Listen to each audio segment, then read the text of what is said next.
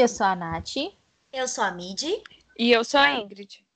E esse é mais um episódio do Manual, que na verdade a gente dá sequência à nossa série, que a gente está fazendo um PhD aqui em My Chemical Romance. No episódio passado, a gente falou sobre bullets, então a gente fez uma análise bem minuciosa, música por música, e agora a gente entra em Revenge. Vamos passar por todos os outros álbuns. Então todo mundo vai sair daqui com certificado de PhD, tá? É isso. Lembrando, gente... lembrando que isso está sendo até para a gente mesmo, né? Porque Também. a gente tem o costume. A gente estava até enquanto a gente estava fazendo a pauta, até surgiu esse assunto que a gente tem o costume de ouvir, entender, mas não ir tão dentro da história assim. É. Quando a gente passa a a discutir realmente o que, que as músicas estão dizendo, qual é o contexto do CD, a gente fica, caraca, velho, olha isso. É. Sabe? Eu passei por isso, né? Porque, gente, mas a menor ok quer dizer isso? Não. Mas então, é, é aquele negócio que a gente falou, né? Que Bullets não era tanto, não era considerado. Mas Revenge já começa a ser um álbum de ópera rock. E isso significa que as músicas, quando elas estão, elas estão juntas, elas contam uma história completa. Então aí acontece isso. Quando você está só ouvindo as músicas em separado, assim, você não presta muita atenção, né? Você só vê a letra ali, ah, beleza. Mas depois, quando você pega o álbum todo e vê todo o contexto de tudo, aí a cabeça dá uma explodida, assim, você fala, putz, que álbum, né? É isso. É, é, é aquela coisa, né? O álbum. Vamos colocar aí que 98% do Fendo é o favorito do Fendo, aqueles 2% fica nós e mais umas cabeças, é né? Porque aqui temos temos a divisão entre Bullets, é, The Black Parade e Danger Days, e tem algumas pessoas no fandom também, mas tipo, 98% prefere Revenge. Isso. Me desculpa, te interrompemos várias vezes. Não, é, então amiga. É só... A gente tá empolgada, Revenge é aquela coisa, sabe? Eu tô várias vezes tentando dar o recado, mas é porque o recado, gente, é o seguinte: aqui onde eu e Ingrid moramos, está chovendo muito a semana toda. Então, agora parou. Mas se em algum momento começar um barulho extraterrestre assim no áudio e a gente não conseguir tirar esse barulho 100%, é porque tá um clima assim de tempestade mesmo, que o negócio tá feio. Ah, mas por que vocês não deixaram para gravar outro dia? Porque tá chovendo tem uma semana e a gente não consegue. Então hoje uma vai. Uma semana, amiga, na gravação de Bullets já estava chovendo. Então. A gente teve até um problema lá com a maldição, lembra? Foi. então, assim. Começou tá a cair chovendo... mundo aqui em casa aquele dia. Tem mais de um mês que tá chovendo assim. É muito raro os dias que não tá chovendo. Então. Tem que ser gravado. Logo. É, então era o um recado só do barulho da chuva. Por enquanto, não, está zen, sem chuvas. Mas se começar, a gente administra. Aqui Bom, tá então chovendo, vamos. mas sem barulho. Sério, não, é porque aqui em casa, assim, parece que tá caindo o mundo inteiro. Parece que tá chovendo pedra, blocos de mármore em cima da minha casa, que é um barulho, assim, ensurdecedor. Então tá, vamos lá, né? Para começar a nossa belíssima resenha de hoje, não era isso que eu queria falar, não. Mas... Nosso episódio. É, isso. Nossa, falei igual hétero topzera agora, né? Ui, resenha. A resenha. É. Larga o Igor, hein? Relacionamento hétero e dar isso aí. Bom, a gente vai começar então falando um pouquinho sobre a história do álbum, né? Se chama Three Cheers for Sweet Revenge, como sempre. O My Chemical ele escolhe assim nomes muito pequenos, muito fáceis, né, pra gente pronunciar. Só que não. É o segundo álbum do My Chemical, que foi lançado em junho de 2004, e ele foi gravado entre outubro de 2003 a janeiro de 2004. Então, é, foi uma gravação relativamente rápida, porque algumas bandas às vezes ficam bem mais tempo em estúdio. E ele foi gravado na Califórnia. Na época, o Matt ainda era da bateria, a formação original ainda estava perdurando na banda. E esse álbum foi descrito pelo próprio Gerard como a verdadeira identidade da banda. Então, em Bullets, o My Chemical ainda estava ali tentando entender qual que era a identidade, o que, que eles estavam buscando musicalmente. E essa identidade foi encontrada no segundo álbum. Então, o Gerard descreveu o Revenge como uma história de terror pseudo-conceitual, que é aquela continuação da, da do pedacinho da história que eles começaram a cantar, contar, cantar e contar, né? Lá no Bullets, que o cara, para salvar a amada, para ter a amada de volta, ele faz um pacto com o diabo para matar mil pessoas ruins e aquele negócio todo. E aí, a gente tem algumas pequenas curiosidades, como por exemplo, a capa do CD foi desenhada pelo Gerard. Muita Essa gente sabe, mas... entender, ó. Um monte... Quem Bullets não dá pra entender nada, essa tá bem explícita. Não, mas a Ingrid decifrou ali o negócio da capa do Sim. Bullets, do Houdini. Isso, foi mesmo. Bom, e aí. Foi sem querer. Foi, foi sorte. Você foi gênia, viu? Bom, e os singles que promoveram o CD foram I'm Not Okay, Thank You for the Venom, Helena e The Ghost of Fool. Esse CD ele já foi lançado pela Reprise é, Records, então não é a mesma gravadora do Bullets, e foi esse álbum que levou My Chemical para todo o restante dos Estados Unidos e depois, posteriormente, para o mundo todo. Porque o Bullets, quando ele foi lançado, ele fez muito sucesso, mas a gravadora era muito pequena e, e aí o alcance deles não foi tão grande assim, embora já tenha despertado ali a galera, já tenha criado alguns fãs, né? E aí, como um alerta geral para as pessoas que vão ouvir esse podcast. A gente vai falar sobre as músicas, sobre os conceitos, né, sobre as coisas que eles disseram e tal e tal. E é um álbum que é muito pesado no sentido das letras mesmo. Então a gente tem alguns gatilhos como assassinato, suicídio, estupro, doenças mentais. Então, se você se sente pessoalmente ofendido por algum desses temas, Infelizmente, a gente não recomenda que você ouça ou ouça com prudência, né? Fica o aviso de gatilho aqui. Exatamente. É interessante a gente falar também que é, a, a Mid falou pra gente que tem uma diferença de gravadora, né? A primeira foi, o primeiro álbum foi gravado pela Eyeball Records e esse já foi pra, pela Reprise Records. A diferença, gente, é gritante. Porque a Reprise Records, né, a gente sabe que é uma, uma gravadora que é um dos selos da Warner. Então, tinha muito dinheiro envolvido nesse álbum. E isso dá pra gente ver ao longo do álbum inteiro, porque, primeiro, a produção do álbum é muito mais profissional do que a de Bullets, porque a gente tinha. Bullets é um álbum bem cru, assim, né? Esse não, ele já tem muito mais produção, tinha muito mais dinheiro, e foi esse dinheiro também que fez My Chemical estourar pelo resto dos Estados Unidos. Tem, eu acho que tá lá nas curiosidades, deixa eu ver, de repente é legal falar aqui. É, Bullets foi um álbum que, que a gravadora não tinha, eles não tinham nem, nem CD para vender enquanto eles estavam fazendo a tour. Por isso Chacota. que é tão caro. Exatamente, por isso que Bullets é tão raro e é tão caro para encontrar hoje em dia, porque foram feitos pouquíssimas, pouquíssimos exemplares do CD. Com Revenge, com mais dinheiro para investir, aí o negócio deslanchou. Dinheiro, né, gente? Bullets, dinheiro gente. Bullets é tipo assim. É mais caro, se você for olhar no Mercado Livre, é mais caro que a prestação do meu apartamento. Então, assim, o dia, o dia que Bullets me dá uma moradia, eu compro. Caso contrário, vai rolar, entendeu? Não vai rolar. é muito caro, porque é muito raro. Eu já vi gente vendendo por 790 reais. Então, gente amiga, é mais caro reais. a prestação do meu apartamento, velho. É, tipo... o My Chemical que lute esse dinheiro não estarei dando para eles. Já pensou? Ok, gente, é muito muito dinheiro. Acho que esse dinheiro, sei nem se vai para eles mais, né? Deve sair lá para Eyeball né? Records, que existe até hoje. já né? foi, né? Esse dinheiro já foi para eles. É. Eles já gastaram 500 é, No é. caso, esse valor aí do CD, geralmente são pessoas que estão revendendo. É revenda. é. ele. Ou seja, eles nem ganharam isso tudo. Quem tá ganhando é os, é os... idiotas que estão vendendo. Idiota nada, eles são muito espertos. Idiota que compra. Deixa eu falar. Ok. No caso, então eu, né? Porque é a primeira é, oportunidade. Eu ia falar um negócio assim, sabe? Porque a gente fala, fala, mas se baixasse um pouquinho, talvez. É, gente, eu não dou 800 reais 500, porque eu não tenho. 500. Eu não tenho 800, mas quando eu tiver, eu poderei, entendeu? Comprar. Um é, dia gente, eu chego. A mim de lá estava em outro país e tal, a gente estava olhando o preço. Antes dela ir viajar, ela conversou, ela conversou com a gente e tal, falou, ó, tá X valor se vocês quiserem, quando chegar lá, eu compro e tal. Só que, tipo, quando ela chegou lá, o preço estava totalmente diferente. Aí, durante Subiu o tempo de viagem Libra, né? dela, né?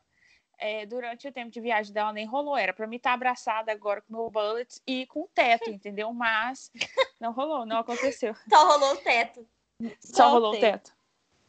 Então tá, então vamos começar. Música por música agora.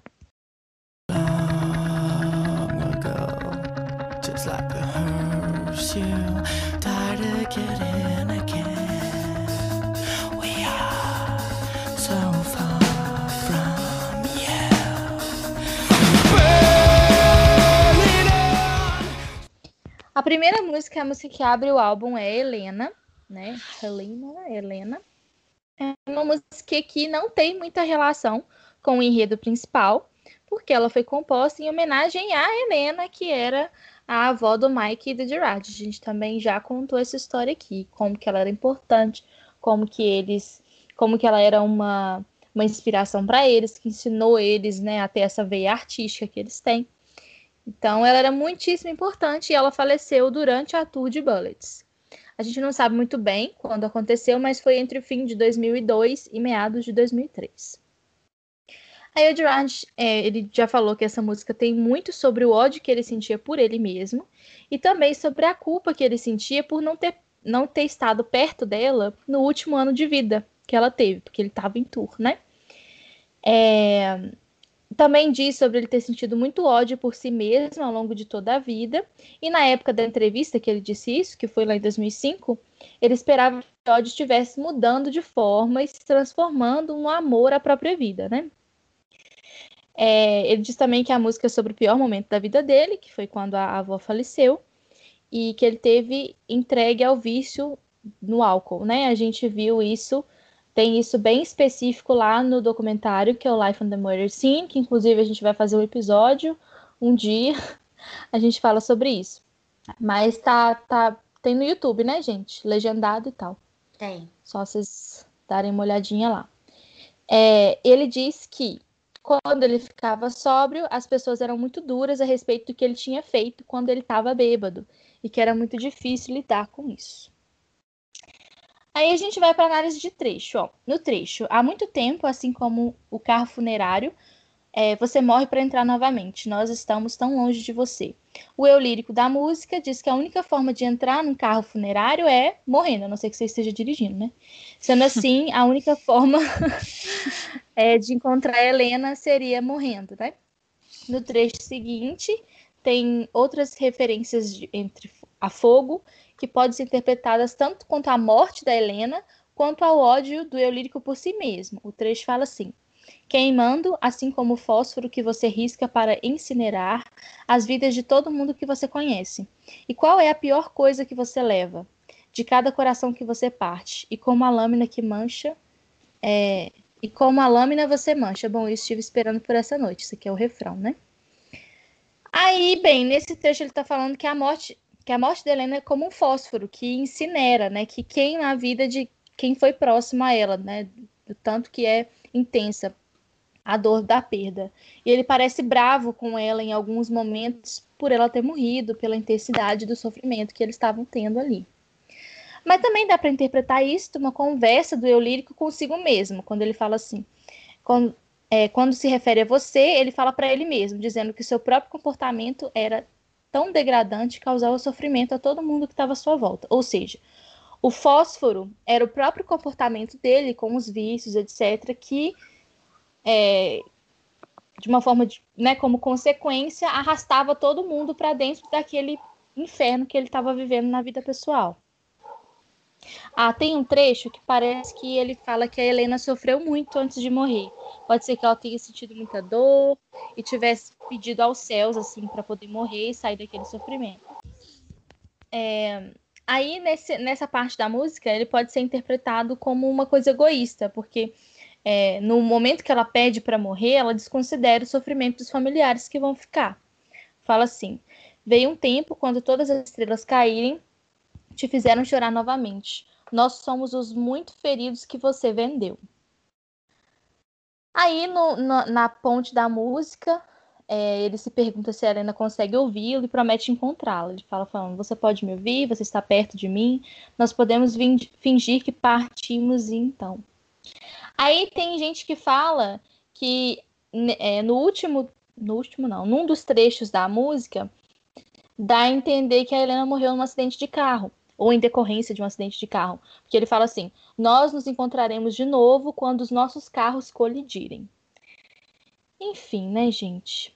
Bom, há quem diga também, né, para poder entrar lá no, no roteiro do próprio álbum, que além de todas essas referências óbvias, a Helena Way, que na verdade o sobrenome dela não era Way, era, era Lee... Rush. Lee Rush. Lee Rush. Isso. A música também pode retratar o funeral da mulher que era a amada lá do protagonista, né? A Demolition Lover. Enfim. Comentários sobre Helena, gente? Vocês gostam?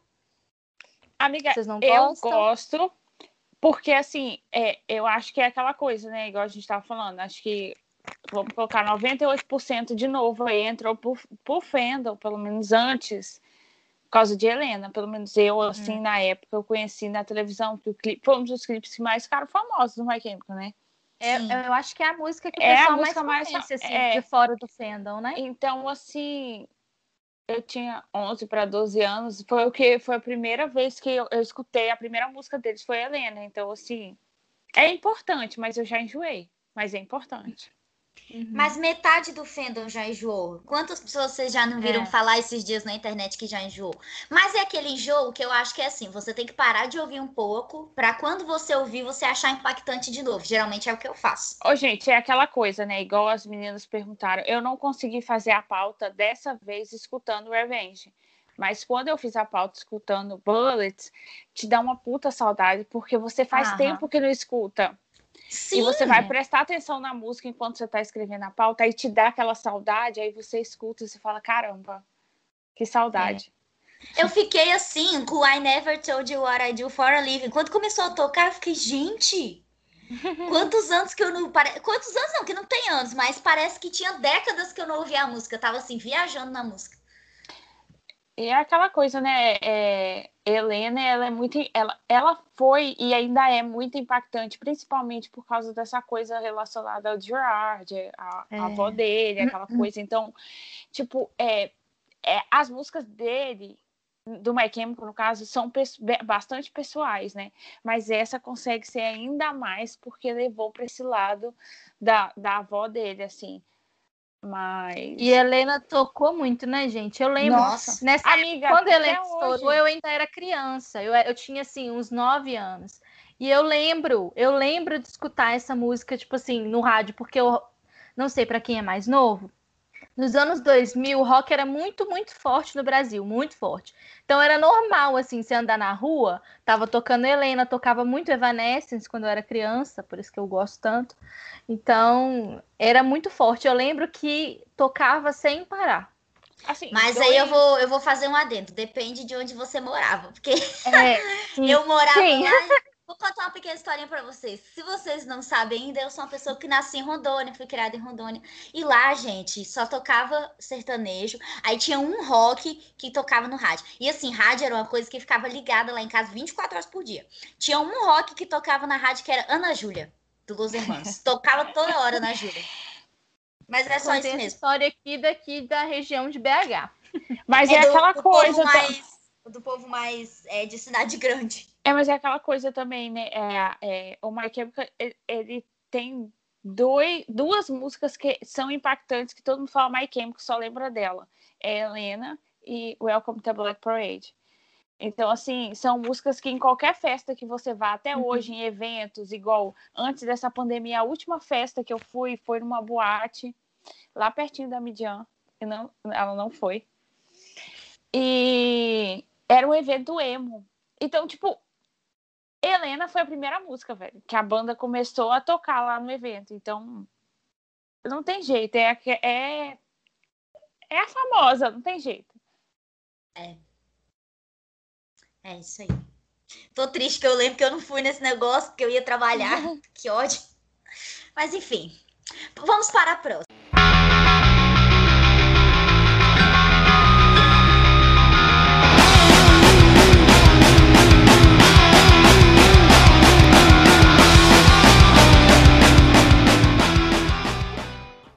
Chegamos, música. É, chegamos na segunda música do álbum, que é a Given Hell Kid.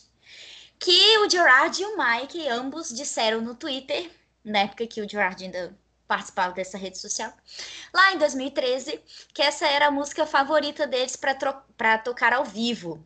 E aí a Nath que escreveu essa, essa pauta, ela escreveu assim, em caps lock, o solo do Mike no início, e várias exclamações. Porque realmente o solo do Mike no início dessa música, gente, que coisa perfeita, pelo amor de Deus, dá vontade de sair gritando, pulando por aí. E aí, controlando agora as emoções. e aí o termo kid. Aquela que foi respondida pelo Mike. Ah, gente! Não... ah, verdade! Aquela que foi respondida. Notada. Notadíssima. Ah, o meu. Como é que fala? Eu, oh, eu fico tão nervosa que eu nem sei falar mais. Eu não sei o que aconteceu, eu sei que o Mike ele curtiu e deu um RT no tweet meu e naquele dia eu morri e foi pro céu. Então, ele deu você com comentário, comentário, tá? Com um monte de carinha rindo, um monte de emoji ainda, bem tiozão, assim. Então, gente, se vocês acreditem no potencial de vocês, um dia o, o Fábio de vocês irá anotá-los. No caso da Ingrid e da Nath, por exemplo, pode ser que o Frank dê uma patada nela. Eu tô prontíssima não, pela, pelo coice. Ai, eu não quero, não. Prioridades aí quando a gente escolhe os favoritos da gente, né? É. E quem é, quem é, é quem tem o Ray como Fave, eu dou muita fé, muita força, rezo muito para vocês. Quem ele tem nunca o Jurash, eu sinto muito. o Jurash tá fazendo a caminhada dele até hoje. Eu sinto Ai, muito. Ô, gente, não pode fazer essas piadas, não, né? Deus me perdoe, mas é a piada do pai que foi comprar cigarro e não voltou mais. Sacanagem. Bom, continuamos. Aí é, dizem que o termo kid, né, do Given Hell Kid, pode ter sido uma sugestão do Frank, porque ele tinha mania nessa época de chamar todo mundo de kid, inclusive os fãs do My Chemical, que eram our kids, né, tipo, nossas crianças. E aí começa toda a história lá do CD, né? O, o protagonista tá na missão dele, e aí ele menciona ter usado efedrina, que é um estimulante que entre outros sintomas é aumenta a sensação de estar alerta, né? Então ele vai começar o caminho dele lá para matar as mil almas. Aí tem um trecho que diz: Peguei um trem para Nova Orleans e eles me encheram de efedrina. É assim que gostamos de fazer na cena do assassinato. Podemos acertar as contas? E aí o próximo trecho da música parece ser narrado pela mulher, que ainda não sabe que esse cara ele tá lutando para tê-la de volta, né? Então ela fala: se você estivesse aqui, eu nunca teria medo. Então vá em frente, viva sua vida, mas eu vou sentir sua falta mais do que eu senti ontem.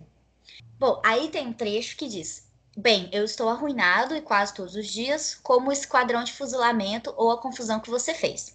E aí, o próximo trecho que eu vou falar agora tem uma pequena curiosidade sobre ele, que o Gerard um dia ele foi para a faculdade usando roupas femininas. E ele falou isso numa entrevista, né, que ele estava fazendo uns experimentos, ah, muito provavelmente sobre a pessoa, né, sobre si próprio. E aí ele falou nessa entrevista que nesses experimentos ele foi um dia para a faculdade de roupa feminina e que ele se sentiu muito bem. E que todo mundo foi muito gentil com ele, mas que ele não poderia falar nada porque senão ele ia ser descoberto, né? Então porque na música não foi reconhecido quando Gente, ele estava ele, ele não é... foi reconhecido. Imagina. É porque a gente já falou, né? De traços andrógenos e tal. Uhum. Imagina você estar tá na rua e passa de Gerard de vestido assim e você não sabe que é ele. Imagina. Bom, aí ele fala na música o trecho: Bem, eu não pareço bonito andando pela rua. No melhor maldito vestido que eu tenho. Então ele fez essa alusão aí a essa época. Tava lindão. Eu acredito, nossa, consigo, não quero nem imaginar, me dá até um calor aqui. não tô fetichizando, tá, gente? Não é isso. Não, não cancela Midian.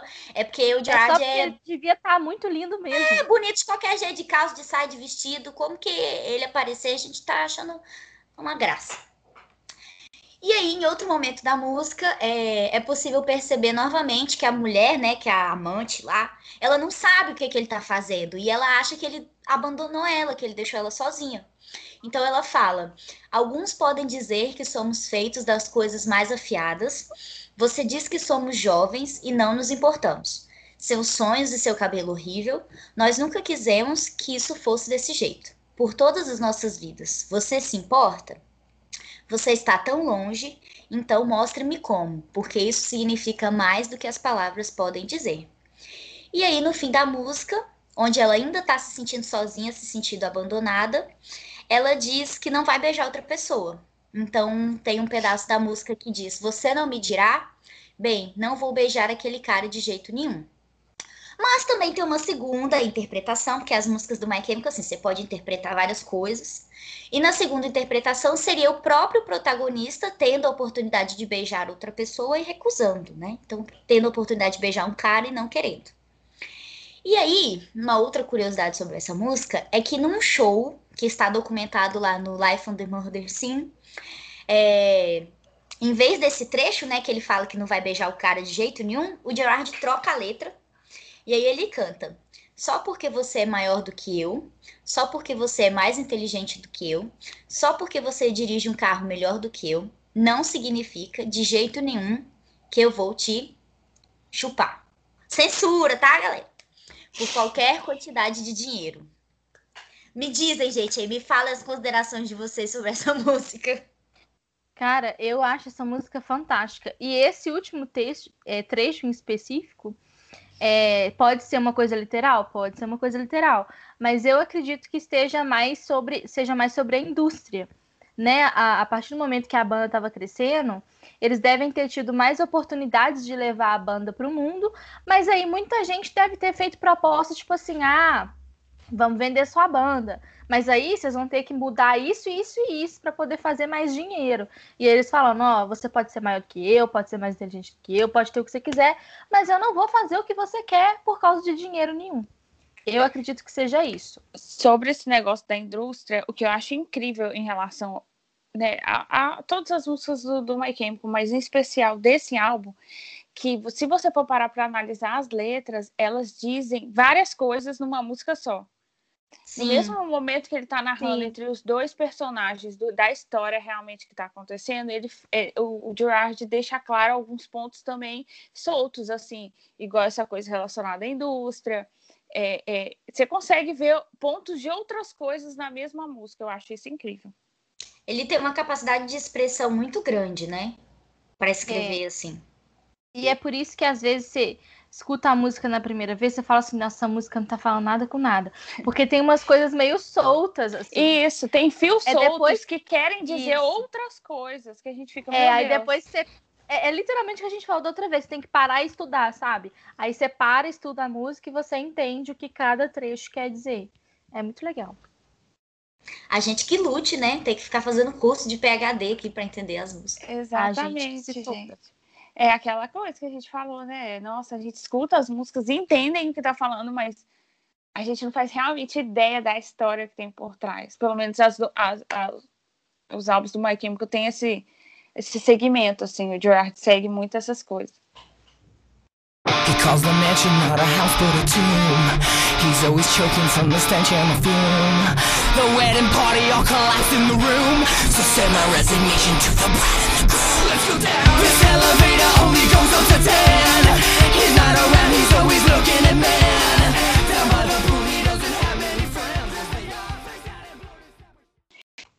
A gente vai agora para a próxima música do álbum, que é To The End é baseada no, no conto Uma Rosa para Emily, de William Faulkner, e também uma música do Blue, que tem o mesmo nome.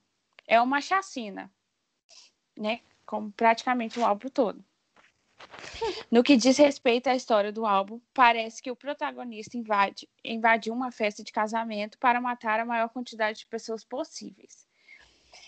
É, tem um trecho que fala: ele não chama a mansão de casa, mas sim de túmulo ele está sempre asfixiado com o fedor e a fumaça, a festa de casamento toda arruinada no quarto, então envie minha resignação à noiva e, e ao noivo, vamos descer. O homem entrou na mansão e sai atirando em todo. O homem basicamente entra na mansão e sai atirando em todo mundo. Há uma pista de que ele tem algum interesse em homens. Hum. hum. Por quê? tem uma parte que fala: Esse elevador só vai até o número 10. Ele não está por perto, está sempre olhando para os homens. Apesar de que para para mim que escreveu essa parte. Isso. Deixa eu falar essa parte. Fala, amiga, vai. Pra mim, pessoalmente, aqui tá falando, tipo, como se ele tivesse sempre atrás dos homens que ele precisa matar. E não com interesses sexuais e românticos. Então, quando ele fala assim, este elevador só vai até o número 10, ele não está por perto, está sempre olhando para os homens. Ou seja, está sempre procurando mais uma pessoa para matar. Apesar de que, é, deixa eu ver tem uma parte aqui, não acho que eu não coloquei isso aqui na pauta, mas tem uma outra interpretação que no conto, o próprio conto fala que é, esse conto Uma Rosa para Emily, a Emily mata o esposo, né, o noivo dela, no dia do casamento, porque descobriu que ela estava sendo traída com um outro cara. Então, assim, essa parte pode fazer alusão também ao conto, dela falando que o cara, né, o noivo dela, nunca tá perto dela, porque tá sempre olhando para outros homens. Entendeu? Tem aqui, amiga, na pauta, tá logo embaixo. Falei disso, né? Tá lá embaixo. Uhum. é, é, é, foi exatamente o que você falou, que o refrão faz referência ao, né, ao conto no qual a música é baseada. E, e, é, e o resto da música são referências diretas ao conto e dizem o quanto Emily vivia a vida baseada nas ostentações e no luxo proporcionado pelo homem que ela tinha matado. Tem o trecho: diga adeus que a vida que você fez e diga adeus aos corações que você partiu e ao todo cianeto que você bebeu. Que ela matou, né? Ele. Cara, essa música é tão pesada. Eu nunca tinha prestado muita atenção assim no enredo dela todo. Eu fui fazer, gente, vocês imaginaram a cena? O cara entrou num casamento e saiu matando todo mundo. Tem uns trechos da música que ele fala que é, quando os policiais chegaram tinha corpo boiando na piscina. Sabe? É muito assim. Essa música, se tivesse tido um clipe, seria um clipe extremamente violento. Sim. Se eles fossem levar o pé da letra, né? É. Bem legal.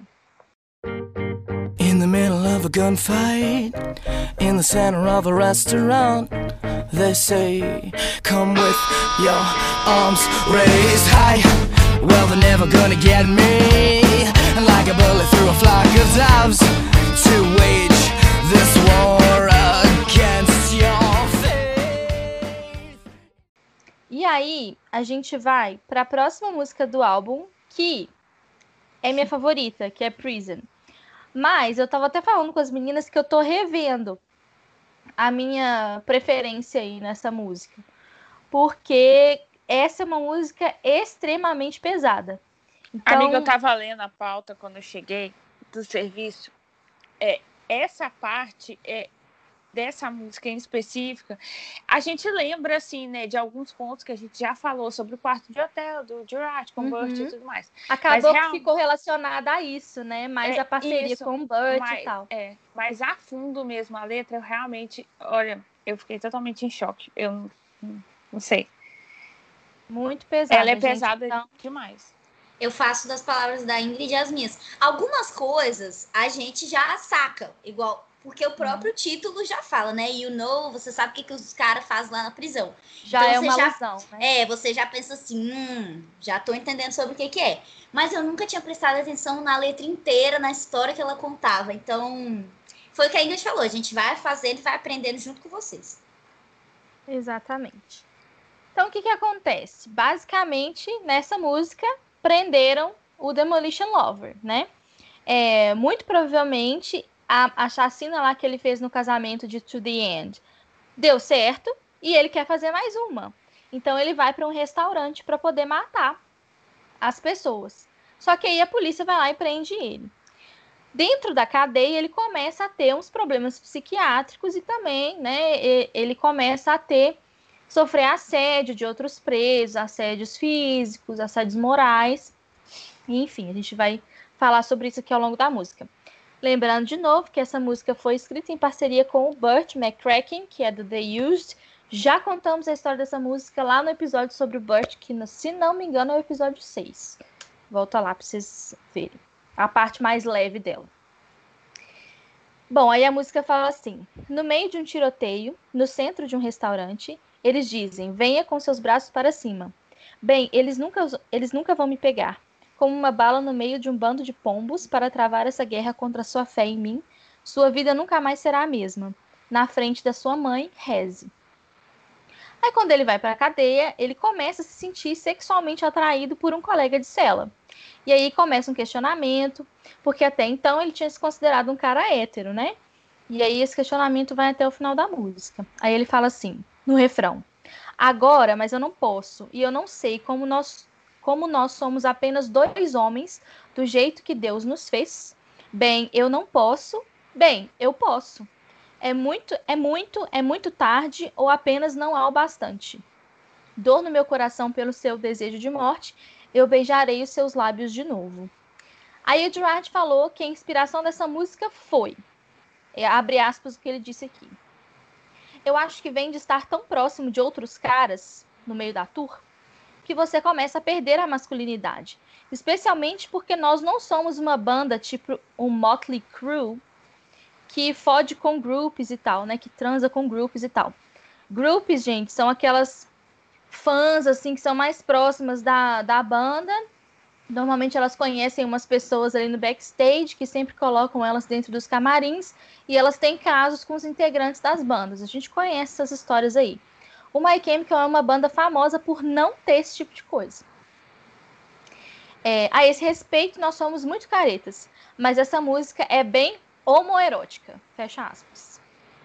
O Burt, né, por sua vez, falou que essa música foi inspirada numa noite em que ele e o Gerard ficaram juntos enquanto estavam chapados num quarto de hotel.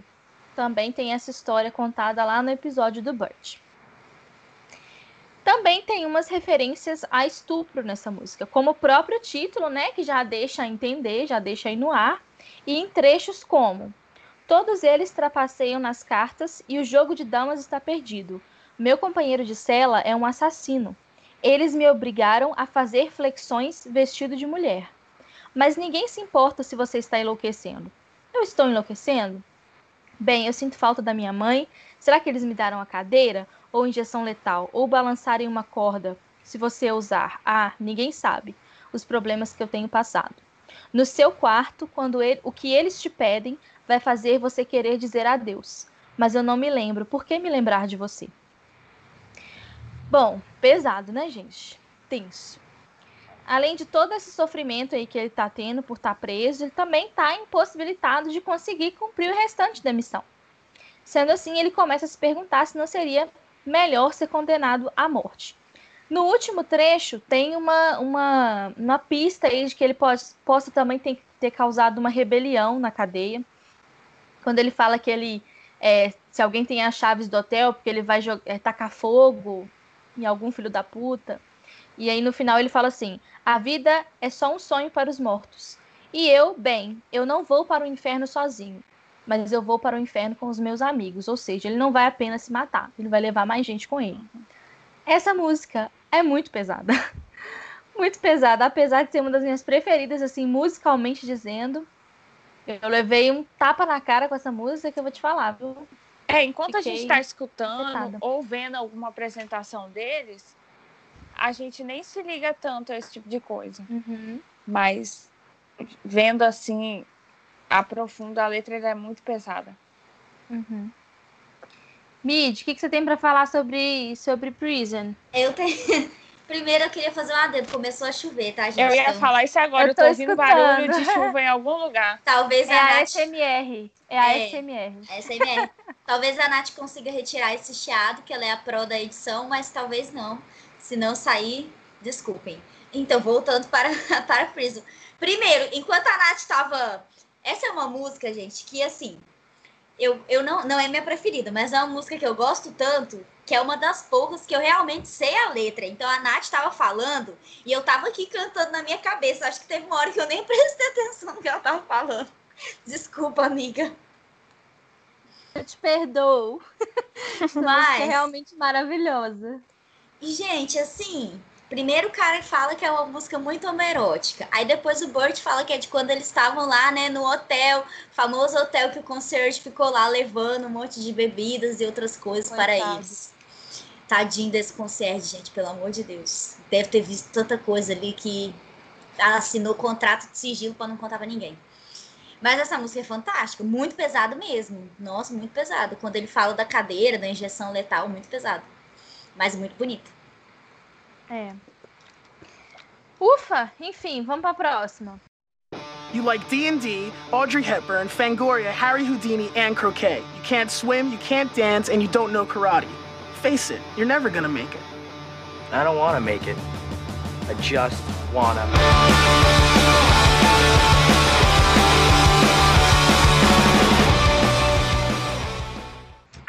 Sou eu, mas, mas é porque a próxima, depois dela, eu queria que fosse eu. Ah, você quer trocar? Troca com ela, ah, Ingrid. Ah, eu tô pensando. Ah, não, não vou trocar, não. Não, não, deixa, deixa, deixa. Tô brincando, amiga. Não, não, não, não, eu vou. É porque é próximo é a Okay, né? Eu vou em a Okay, eu deixo você com o The Ghost of You, amiga. Tá não, tá amiga, eu, eu posso, eu tô brincando. Eu não ligo pra isso, não, que eu ler a próxima. Ai, vamos trocar então. Tá, a próxima agora é a Not Okay. É, a letra dessa música fala sobre temas emocionais relacionados à quebra de relações particularmente sobre é, tem referências do Gerard, né? Provavelmente ele deve ter se inspirado, né, na época da, da, da escola, né? Que é basicamente o que, é, que passa no clipe. É, de época de adolescência dele, né? Que era ele era muito sozinho, aquela coisa toda. Então o clipe já mostra um pouco. Ela conta a história a partir de uma garota com problemas interpessoais, como seu namorado compartilhar fotos suas nuas, essas coisas, pedindo ajuda à sua amiga, a narradora. O narrador está sofrendo de seus próprios problemas reais, mas os coloca de lado para ajudar a garota que não o ouve. É, igual fala no trecho, é, para todos os olhares sujos, as fotos é, para todos os olhares sujos, a foto seu namorado tirou. É possível que as fotos sejam algo obscenos que ela e o seu namorado fizeram juntos e que, por acidentalmente ou propositalmente, né, vazou. Agora ela recebe olhares de seus colegas no corredor porque, porque todos eles viram, né, gente? Isso aí a gente já cansou de ver por aí, infelizmente. A, né, o Gerard botou um, uma coisa que acontece muito no, no dia a dia, né? Pessoas vazarem coisas que não se devem. quando eu estava no ensino médio, eu tive colegas que aconteceram isso com elas, assim. É, adolescentes mesmo que tiveram essas fotos íntimas vazadas. É muito comum. Infelizmente. Infelizmente é muito acontece comum. muito. Eu nunca tive, porque eu vi, é igual você, amiga, eu, eu vi pessoas próximas a mim acontecerem é. Então eu nunca tive coragem, gente. Eu já namorei pessoas que falavam, ah, manda, não tenho coragem, gente. Tem que tomar fiz. muito cuidado, gente. E quem faz. Não confia em ninguém. Basicamente é. é, isso. Não confie nas muito pessoas. Muito cuidado. Confie sempre desconfiando, é o mais importante. Isso. Ô, Opa, tem um gato miando aí, ó. Não Sai é o daqui. meu. É o meu, dá licença. É o gato cão. Não, ele a chega um sorrate... Ele chega sorrateiramente, deita, olha pra minha cara e faz miau e pronto. Aí tem um trecho que diz: Lembra quando você quebrou o pé de pular do segundo andar? Essa essa humilhação associada aos olhares rudes que recebeu e levou a pular do segundo andar de um prédio. E se a sua intenção era fugir para encontrá-lo ou tentar suicídio, tudo que ela conseguiu no final foi quebrar o pé. Então, basicamente, o que, que dá a entender é que talvez ela tenha fugido dos olhares na escola, alguma coisa assim, ou ela, pela situação em si, ela já está tá tentando se matar. É, o tema recorrente ao longo da música é que ela realmente não entende os problemas das outras, é, das outras pessoas. O narrador finalmente tenta fazer com que ela entenda que seus problemas são muito diferentes dos dele. Os dela são externos, os deles são internos, e isso não significa que os seus sejam menos reais e dolorosos. Aí tem aquele trecho, né? Que ele fala: Eu não estou bem, eu não estou bem. Canta aí, Mid. Não vou cantar, não. É muito mico. eu não estou bem, você me cansa. É, há um tempo que é, há um tempo, né, que essa menina vem é, pro protagonista com os problemas. Olha, a chuva parou. É, parou. Acabou o SMR. Há um tempo essa menina vem para o protagonista com seus problemas e ele está ficando cansado de tentar ajudar quando ela não faz sentir, é, quando ela o faz se sentir desvalorizado. O relacionamento deles vem provavelmente construído em algo diferente do amor, o que ele está pronto para algo diferente do amor e agora ele está pronto para cortá-lo. Ele passa o tempo todo tentando certificar de que ela está bem, quando na verdade está exausto com as necessidades diárias dela e que quer e quer alguém que se importe com ele pelo menos uma vez. Então, basicamente, ele tenta ajudá-la o tempo todo, mas ela não tá nem aí para ele. E ele, né, sofrendo também coisas do tipo ou até piores, né? É, Aquela amizadezinha tóxica, né? É, Também tipo assim, a pessoa muito. só pensa nela, né? O outro que se ferre. E, gente, essa não seria, então, a única música do álbum que não faz parte da narrativa central? Talvez, talvez seja. Essa e Helena, né? Essa não, mas Helena. Helena ainda tem Helena ainda tem amiga com o negócio do velório é. e tal, talvez seja. É, mas o vídeo, né? Talvez o vídeo, o, o, o clipe. É. É. Ó. É, é verdade, provavelmente. Essa também é uma das favoritas da galera, Nossa, né? Nossa, é boa demais, boa. gente. Nossa Muito senhora. boa. Tô... Essa é, é aquela de cantar berrando. É. É. É, você tem que cantar o começo do vídeo também, o like, D&D, toda aquela coisa. Você tem que cantar é.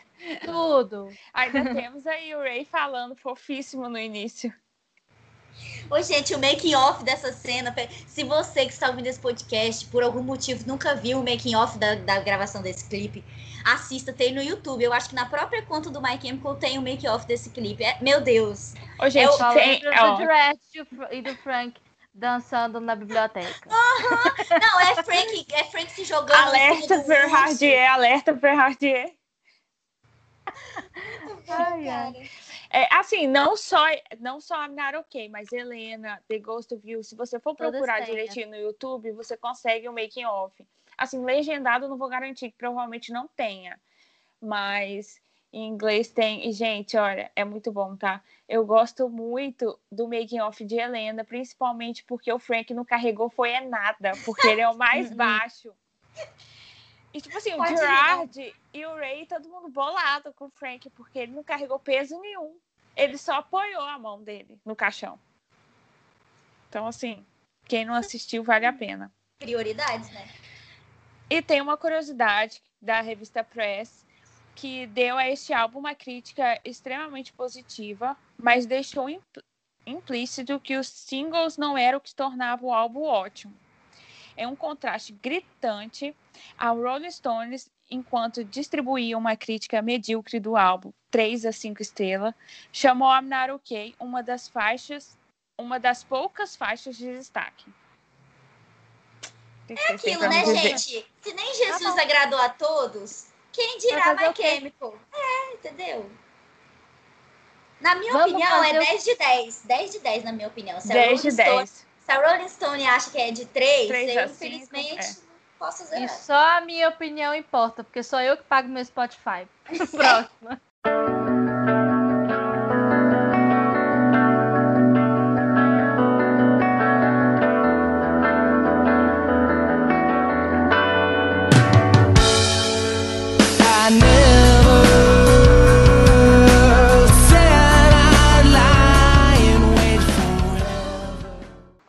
Não, agora eu fiz uma pequena confusão com a Ingrid, porque eu queria falar dessa música. Confusão mas... nada, amiga, porque eu deixei, poxa. Eu... Obrigada, amiga. Daqui a pouco o pessoal vai me linchar. Poxa, não deixou a Midian fazer The Ghost of You, olha isso. Brigou com ela é, fazer Eu não briguei, gente. Hoje estamos em paz. Eu ainda não briguei com a Midian. É verdade, olha só, eu não tinha reparado nisso. E tá vendo? Quando eu não brigo com ela, ela tenta impor que eu briguei. Vocês é, sabem? É. Desculpa. Mas então, gente, é porque The Ghost of You, é, apesar de que Revenge não é o meu álbum preferido, mas The Ghost of You é minha música preferida. Não sei o que fazer. Eu, eu boto esse clipe na televisão e fico assistindo. Aí minha gata para e assiste junto comigo. Eu já irritei no Twitter porque minha gata tava assistindo esse clipe. Tô aqui em casa, todo mundo meio doido. Ela ficou, a gente, Apaixonada. juro pra vocês, a minha gata deitou na cama, olhou pra televisão e ficou três minutos olhando pra televisão, olhando pro Mike morrendo nesse clipe, gente. Ela tava impactada. Lembrando que a Midian hitou com esse vídeo, tá? Famosíssima. Ai, meu Deus, só rito com coisa nada a ver com nada. Bom, vamos lá. Quando eu falo coisa útil, ninguém liga, mas aí quando eu falo de bobeira, os outros falam. É, vamos lá, né? Então, gente, The Ghost of You é assim. Na opinião da crítica, e na minha opinião também, que é só que importa para mim, né? E a sua opinião só importa para você e por aí vai. Na minha opinião, e na opinião da crítica especializada, essa é a música que tem um dos vocais mais poderosos e extremos do Revenge. E aí a história de The Ghost of You é sobre explorar a tristeza de alguém que teve uma perda inesperada, né, de uma pessoa que gosta muito de um ente querido. Então, se você for pensar pelo lado da história do álbum, você pode entender como sendo o desejo do protagonista, né, do, de encontrar o seu amor perdido e aquela frustração porque ele tá lá na missão de matar os mil homens e parece que ele nunca vai terminar essa tarefa, parece que ele nunca vai trazer a amada de volta. E ao mesmo tempo, o, o videoclipe ele traz uma segunda interpretação da música, porque esse vídeo ele foi gravado é, com, como se a banda fosse soldados na Segunda Guerra Mundial. E aí a cena tem várias teorias, né, sobre qual parte da guerra que é, mas a que mais se parece é com a invasão da Normandia. Bom, e aí, nesse dia da Normandia, que também é conhecido como dia D, é, milhares de pessoas morreram na vida real, né? Lá na guerra, na Segunda Guerra Mundial, muitas pessoas morreram. E aí o vídeo ele se apropria disso e no final das contas o Mike toma um belo de um tiro e morre, né? Infelizmente, tadinho. Fizeram essa crueldade com ele. Cinco, cinco sujeitos na banda. Pegaram logo quem? O nerd de óculos magrelo. É pra dar o drama, porque ele Amiga, é mas ficou muito Gerard, impactante, entendeu? porque foi irmão do Gerard. Ah, é entendeu? verdade. Mas aí por que, que não foi o Gerard? Não assim que eu queira. Enfim. Porque ele tinha que Continuar cantando. Ah, é verdade. O Mike, inverte aí, Mike. Pega o microfone e cante. Eu acredito nessa, eu acredito nessa configuração, tá? Mas enfim, vai lá e matar o Mike, né? E aí o Gerard disse em uma entrevista muitos anos depois que a morte do Mike foi ideia de um dos diretores do vídeo, que é o Mark Debiak.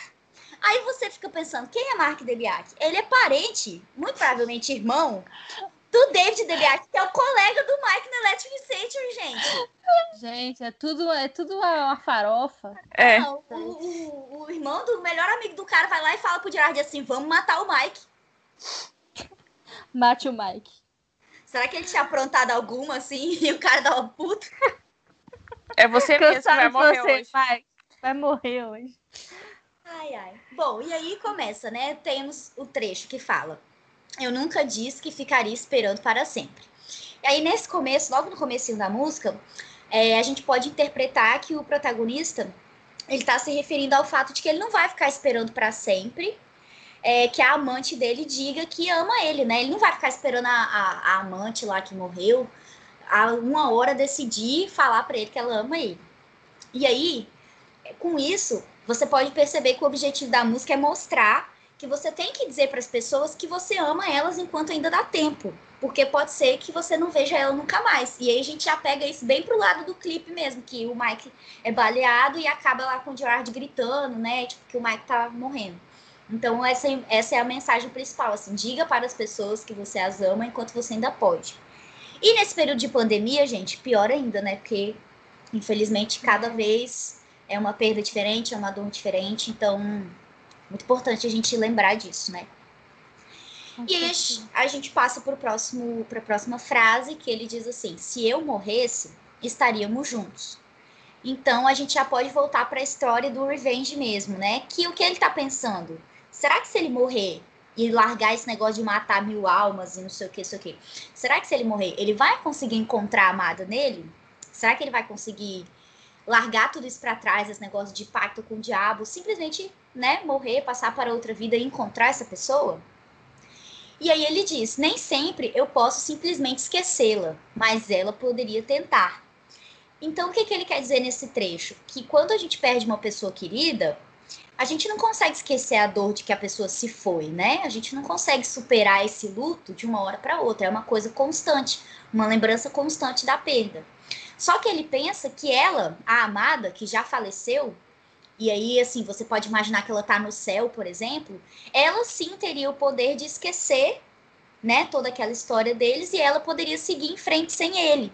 Então ele fala disso, que ele não vai conseguir esquecer que, ela, que ele perdeu essa pessoa, mas a pessoa que se foi poderia esquecer. E aí depois vem o refrão, né, que diz que no fim do mundo, ou na última coisa que ele vai ver, é, você nunca vai voltar para casa, nunca vai voltar para casa. Então é mais uma vez falando sobre essa questão da morte de um ente querido, que da, do, da visão de um homem que é moribundo, né, que está à beira da morte, a última coisa que ele vai ver é aquela aquela história, né, que a pessoa está falecendo e ela começa a ver as coisas assim. A última coisa que ele vai ver vai ser a, a versão do fim do mundo para essa pessoa. E aí, a gente trazendo isso para o clipe, esse Nunca Voltando para Casa também pode ser sobre os soldados, né, que estão morrendo lá na batalha, infelizmente, que nunca mais vão ver suas famílias. É, e aí tem depois aquela parte que é eu posso, eu devo, que ele se pergunta, né, posso, devo. E aí o narrador, ele tá pensando especificamente em uma coisa muito triste, que é o suicídio, né? Porque já que ele não vai encontrar a pessoa que ele ama, já que essa pessoa que ele ama não vai voltar para casa, ele se questiona: será que eu devo tirar a minha vida, né? E para estar com essa pessoa? E aí tem gente que relaciona essa música com a morte da Helena, porque a gente sabe que o Gerard passou por um período muito difícil. Então, algumas pessoas levam essa interpretação para o lado mais literal, de que em algum momento o Gerard teria cogitado, infelizmente, né, fazer isso para ficar junto com a sua avó, né? Que já tinha falecido. Ainda bem que ele não fez e esperamos que ele esteja muito bem de saúde. É, e aí é isso. E aí, ao mesmo tempo, o narrador ele não tem certeza se essa amada quer ficar com ele, justamente porque ele acredita que ela pode seguir em frente. E ele tá se questionando, né, se ele deve fazer isso ou não. E no clipe, essa pessoa, no caso, não é a amada, é o irmão, que é o Mike. E aí, no final, ele fala, né, if I fall, se eu cair, que ele tá perguntando a si mesmo se quando ele morrer ele vai ver a amante dele. E aí, para fechar essa música, tem uma curiosidade, que em uma entrevista para MTV em 2008, ou seja, quatro anos depois do lançamento dessa música, né, o Gerard citou a história Watchmen do, do Alan Moore como sendo uma grande fonte de inspiração para ele como artista em geral.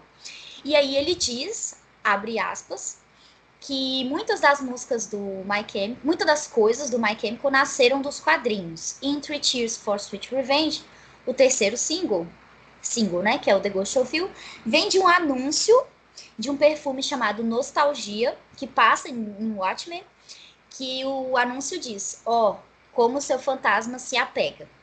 Então, Gerard ele deu essa entrevista e falou que uma das grandes inspirações para essa música, além dessa confusão toda de Mike morrendo, de, de história do álbum, além de tudo isso, ainda tem a inspiração do Watchmen, que é um HQ, que são os quadrinhos, né? E é isso. Essa música é linda também, né? É, enquanto eu tava fazendo a pauta, eu escutei um outro podcast. Se você é, consegue entender inglês, tem um podcast muito legal, apesar de ter poucos episódios, que se chama Still Not Okay. Que eles fazem uma coisa parecida com o que a gente faz aqui, só que um pouquinho mais rápido, assim. Eles fazem mais comentários pessoais sobre as músicas. E eles estavam falando que eles não gostam dessa música. Depois eu fui dar uma olhada no geral, assim. A boa parte do fandom gringo não é muito fã de Ghost of You. Por quê? Chocada. Porque é uma. Não sei. E é uma das favoritas aqui, né? O pessoal fala que não é uma música. Não tem tanta força quanto as outras músicas Nossa. do Revenge. Engraçado, Nossa, né? Tô chocada. Acho que é porque ela pega uma coisa mais lenta e as pegadas É. das outras músicas, elas são uma, uma batida mais gritante. Apesar de É. que nessa música o George tem um vocal bem, bem gritante também. Mas é o, é o próprio impacto da música, né? Não é aquela música, tipo, aceleradona e tal. Isso. Porque as outras músicas, é, eu acho que o Revenge também é 98% mais querido no fandom, mas por causa disso. Porque apesar de Bullet ser um álbum mais cru, o Revenge tem uma pegada mais de guitarra, mais de grito, mais de força, né? E tem aquela coisa mais pesada. Então eu acho que por Ghost of You não vim muito nessa linha, é onde o pessoal não, não curte. A galera não gosta muito. Não, o que me lembra de um pouco de Danger Days, né? Porque segue um pouco, tira um pouco da linha que a gente está acostumado. Então a gente fala, é... não, não curto, não. é. Eu Você, tô... me não, Vai. eu tô inconformada, porque, o, gente, o tanto que o Gerard, ele praticamente grita, mas não no grito, sentido de grito, o tanto que ele se esguela nesse refrão, que eu, gente, nunca vi uma pessoa se esguelando nesse refrão e cantando tão bem como ele cantou. Amiga, mas acho que realmente... pensar assim, é, igual a gente acabou de... A, a Nath falou de Prison. Tenta lembrar só do início e pensa Sim. em The Ghost of... Gente, é, é, é, sabe? É muito... As músicas de Revenge, no geral, elas são muito muito mais pesadas. Então, o The Ghost of You veio mais para dar aquela. Eu acho que ela é. mexe mais com o emocional. Uhum. Sim, sim. Então... É. é. Justo. Mas eu ainda acho uma injustiça. Não, eu sou apaixonada por ela. Ela tá no. Ah, eu confesso que não é uma música que eu, eu escuto com frequência, não tá errada. Assim, mas... se eu estiver arrumando casa e ela estiver tocando, eu tô berrando com a minha vassoura na mão. Exato. Natália, você esteve aqui em casa por uma semana, você ouviu essa música todos os dias que eu te fiz Eu ouvi ouvir. essa música muito mais do que por eu isso que a Nath não... Por isso que a Nath já tá meio desconjurada dela. Tá Ai, meu Deus, que horror. A culpa é minha. Ai. Mas é uma música muito boa. É, ok, vamos para a próxima.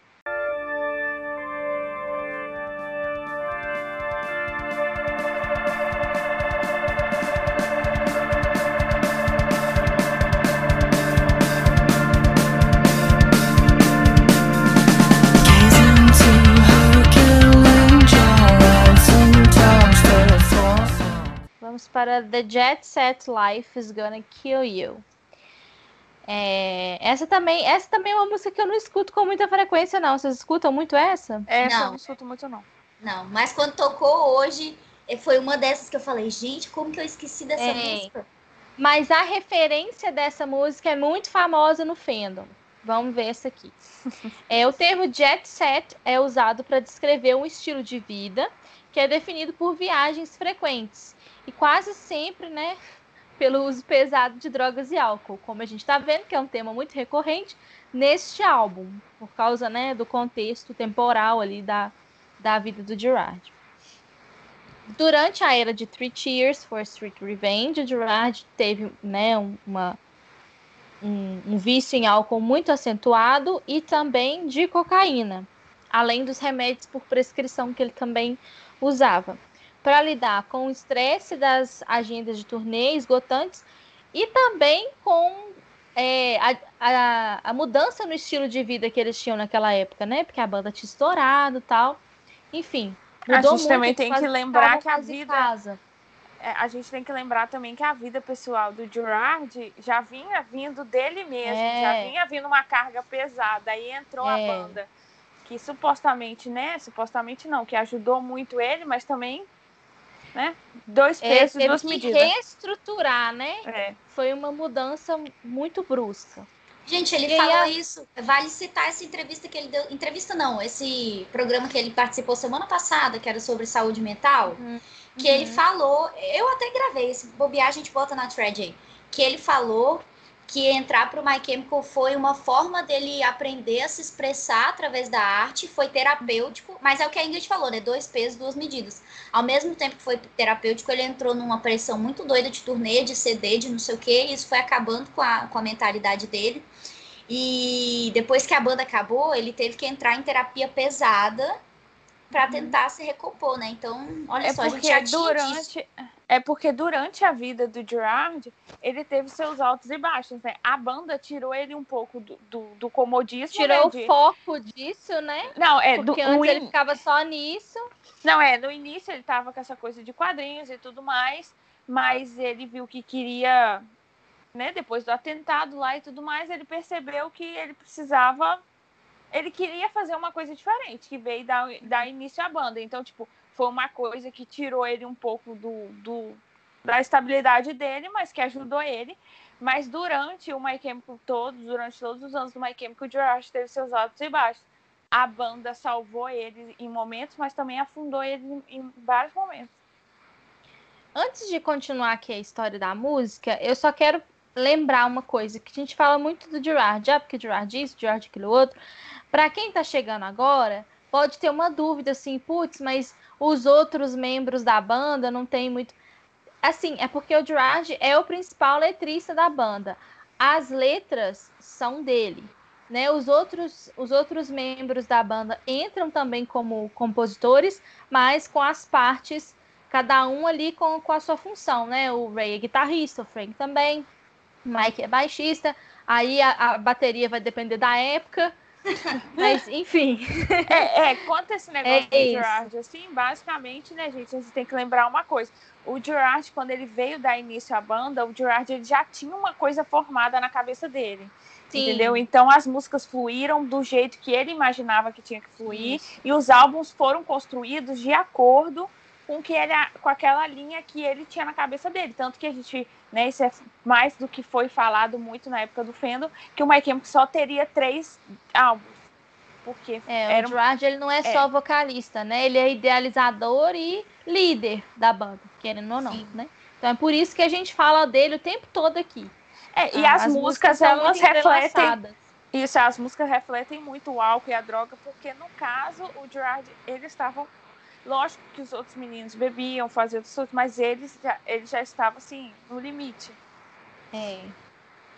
Bom, continuando. E aí, essa vida de jet set aí, né, quase matou o Gerard mesmo no Japão em 2004 é, quando eles foram fazer um, uns shows lá, tem algumas entrevistas que o Gerard fala que ele achou que não fosse voltar do Japão, que ele morreria lá, de tão ruim que ele estava, né? Que ele chegou num ponto assim, que ele achou que ele não fosse conseguir sobreviver.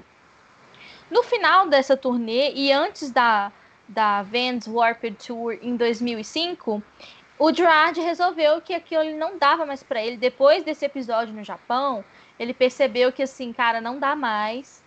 Já cheguei no meu limite, eu preciso me livrar disso.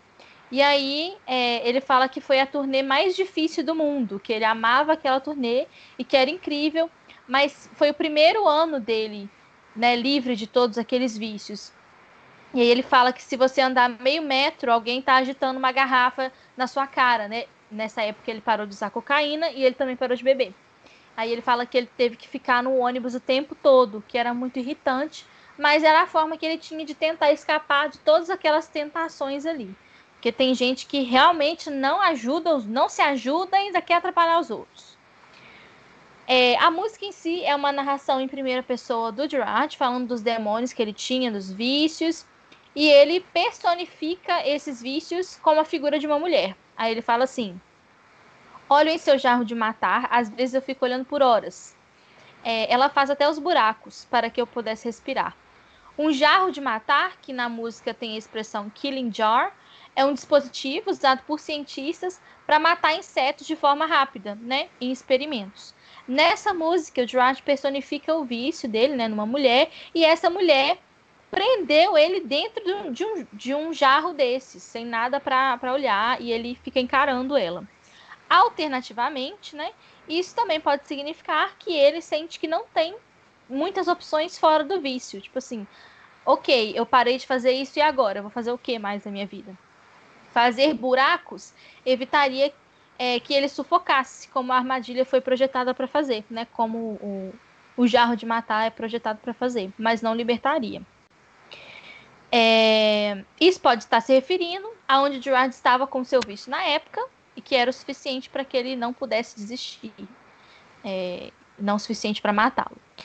Tem uma, um outro verso que fala assim: ele comprou a última linha, eu sou apenas o pior tipo.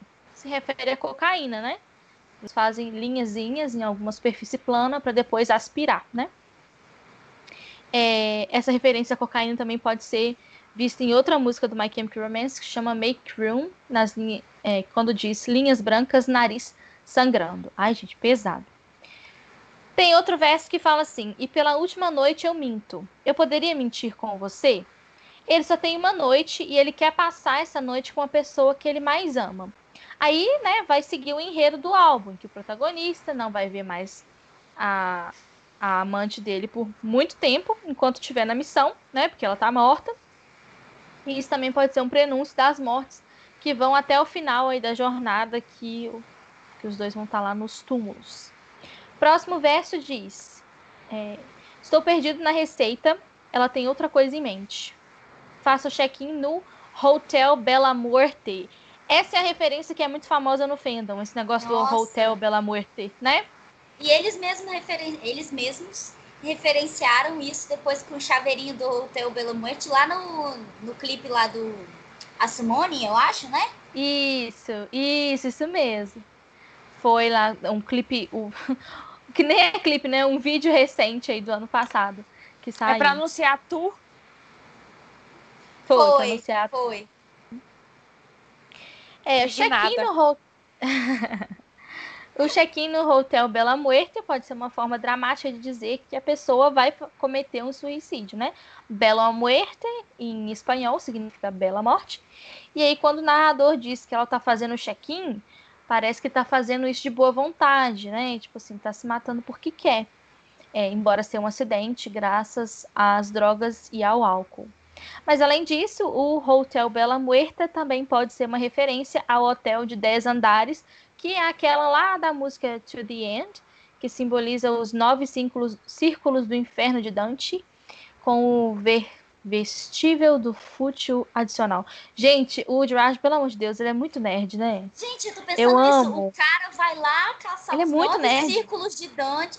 Meu muito. Deus, mano. Muito foda.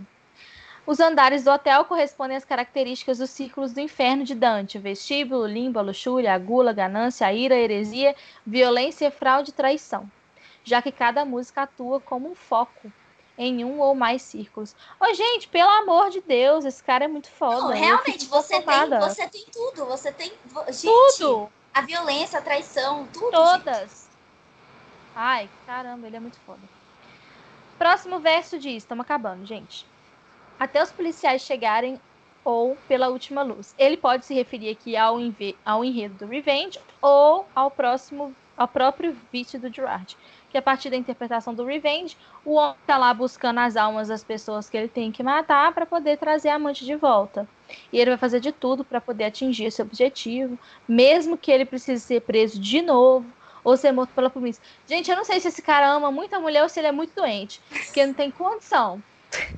Larga esse trem, meu filho. Nossa, a é gente tá a dois CDs nesse negócio de matar os outros para recuperar essa mulher. Nossa, para, para de matar, meu filho. A para. mulher já foi, meu filho. Pra quê? Gente, vamos falar aqui de relacionamento abusivo, entendeu? Esse é, é um relacionamento abusivo.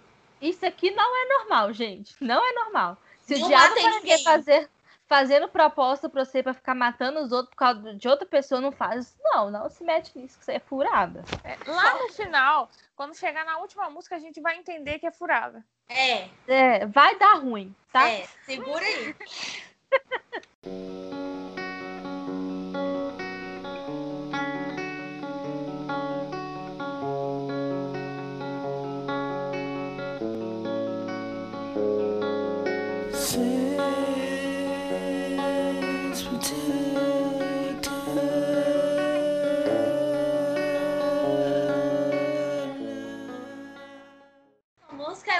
é muito minha queridinha, apesar de que ela tem literalmente três frases.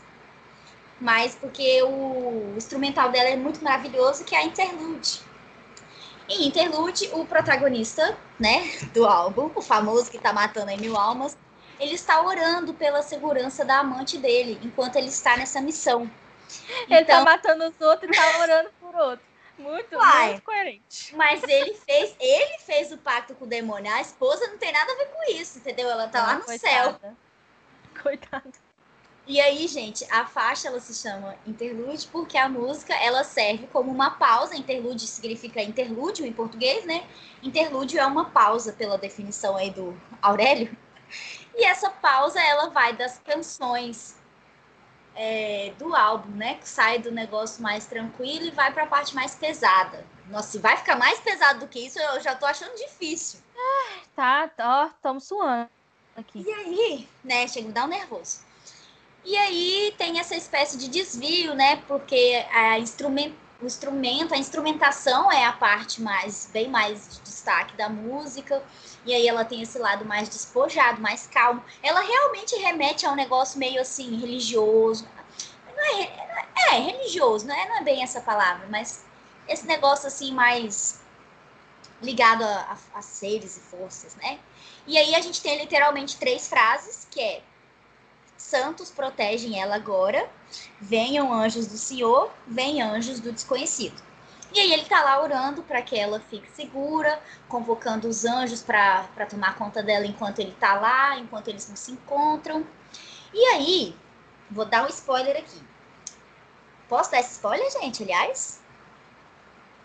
Ah, eu vou dar spoiler. Afirma-se que, afirma-se que a música demo, que a gente vai falar lá no final, que é Burn Me in Black, é onde a milésima alma é coletada. E aí a milésima alma é a alma dele mesmo.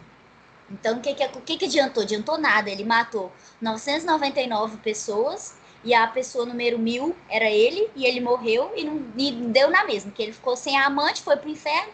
A amante provavelmente está lá no céu então ele foi enganado pelo diabo e agora ele tá separado. Até porque, né, ele tava colhendo alma de mil pessoas ruins e ele matou as, as mil. É como se ele fosse muito bom, né? Então.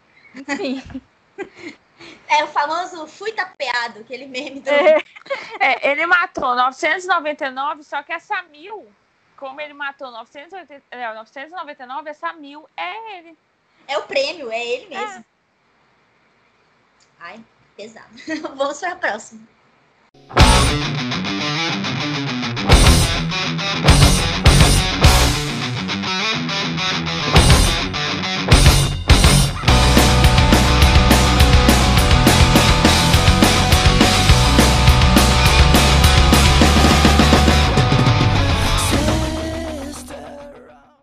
É, a próxima música é, é a queridinha também. Eu sou apaixonada dessa música, não sei se as meninas gostam.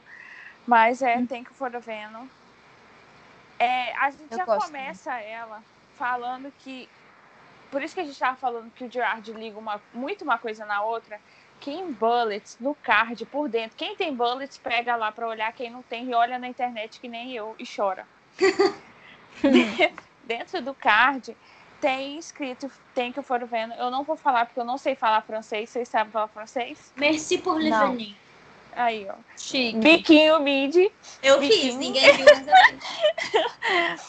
Tem escrito essa frase dentro do card lá, que fica de frente pro, pro, pro CD, em Bullets. Então, assim, já talvez Tank for Venom já vinha da época de Bullets, mas talvez não se encaixou exatamente no CD e veio para Revenge. Isso a gente não sabe, a gente nunca vai saber.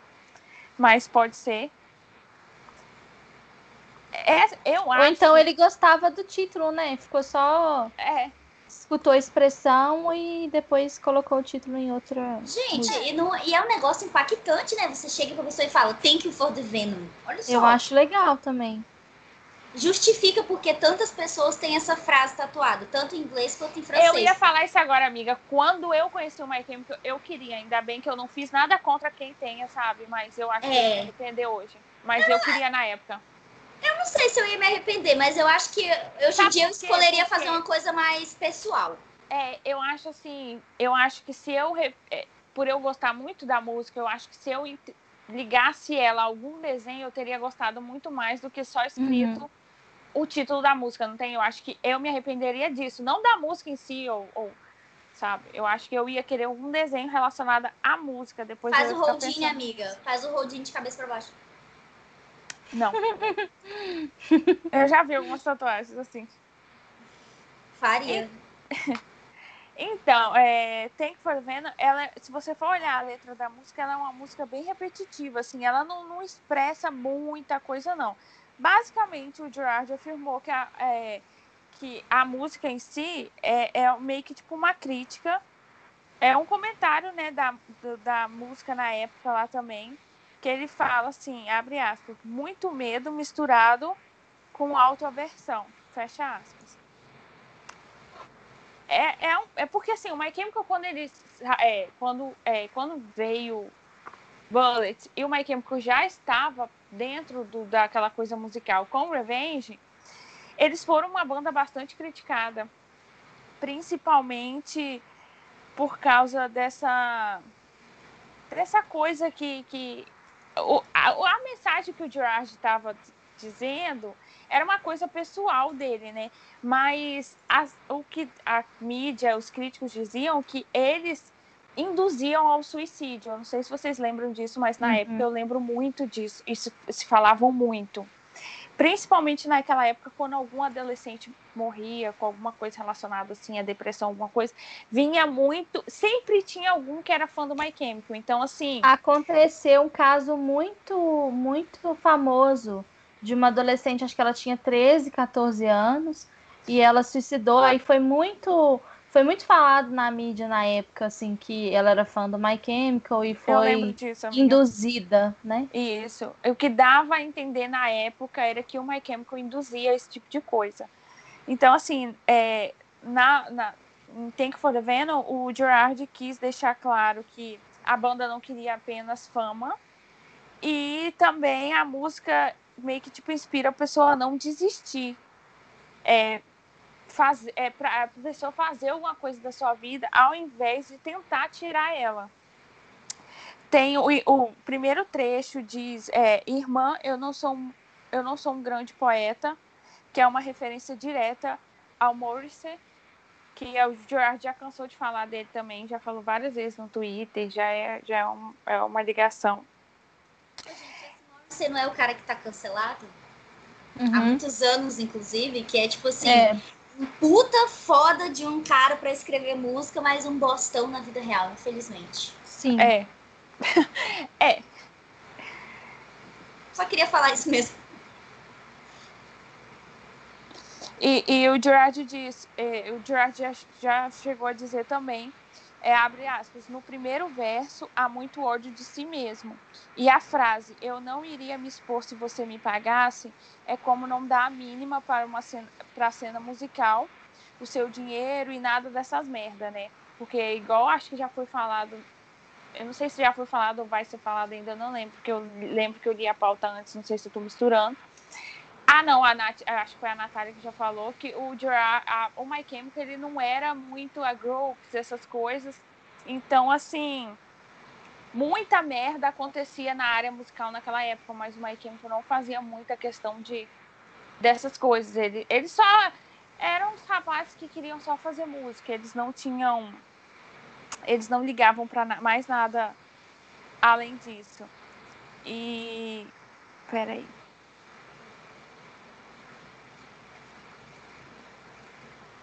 Tem uma parte, eu não cheguei a botar na pauta.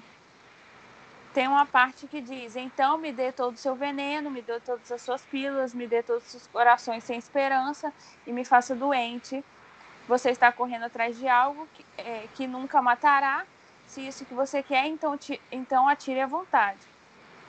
O que dá a entender é que o narrador está dizendo ao mundo que os seus problemas não podem ser resolvidos por meio, seja que de religião ou nem mesmo de ajuda psiquiátrica, porque a música, no, no enredo da música, dá a entender também, uma, um, dá para ser entendido uma, uma, uma criticazinha à religião também, né? Porque, querendo ou não, o Gerard foi criado no meio católico, não foi isso? Ele foi? Uhum, foi. Ele e o Mike. A família dele é católica. Então. Acho então, que ele é, inclusive, até hoje. Isso. E, então, tipo, não dá para resolver ser, eh, os problemas que ele tem não dá, não dava para ser resolvido por meio de religião nem por ajuda psiquiátrica. Na verdade, ele está dizendo que, que essas coisas só o deixa mais doente e que é uma tentativa patética. O... É, eu lembro que pode terminar, amiga. Pode, amiga. Eu ia falar já outra coisa. Essa parte. É, eu lembro que quando eu estava é, estudando para pauta também li uns comentários super legais que falavam que o Gerard estava disposto a ser a pessoa que faria um sacrifício para as pessoas é, se sentirem melhor, né? Quando ele no refrão lá, so give me all your poison, tipo assim, ah, eu, você precisa de, uma, de algo para poder se ancorar, para poder sair dessa situação, para ficar melhor. Então eu vou ser isso é, me, né, me dê o seu veneno, então, que eu vou suportar, para que você consiga seguir em frente. Achei legal também. É, então é isso, tipo, juntando tudo isso aí, religião, essa coisa uhum. né, de, de, de ajuda e aquela coisa toda, o, o locutor explica que basicamente porque esses miseráveis não têm nenhum sucesso com ele, nem, é, nem com essa coisa de, de né, da fama, de querer dinheiro, nada disso. Então, basicamente a música é isso aí. Ela foge um pouquinho também da narrativa do, do, do enredo do álbum, assim. Mas é um musicão, né? A amiga só vai eu uso com muita frequência. Eu também. Então vamos lá. A próxima música é Hang Them High.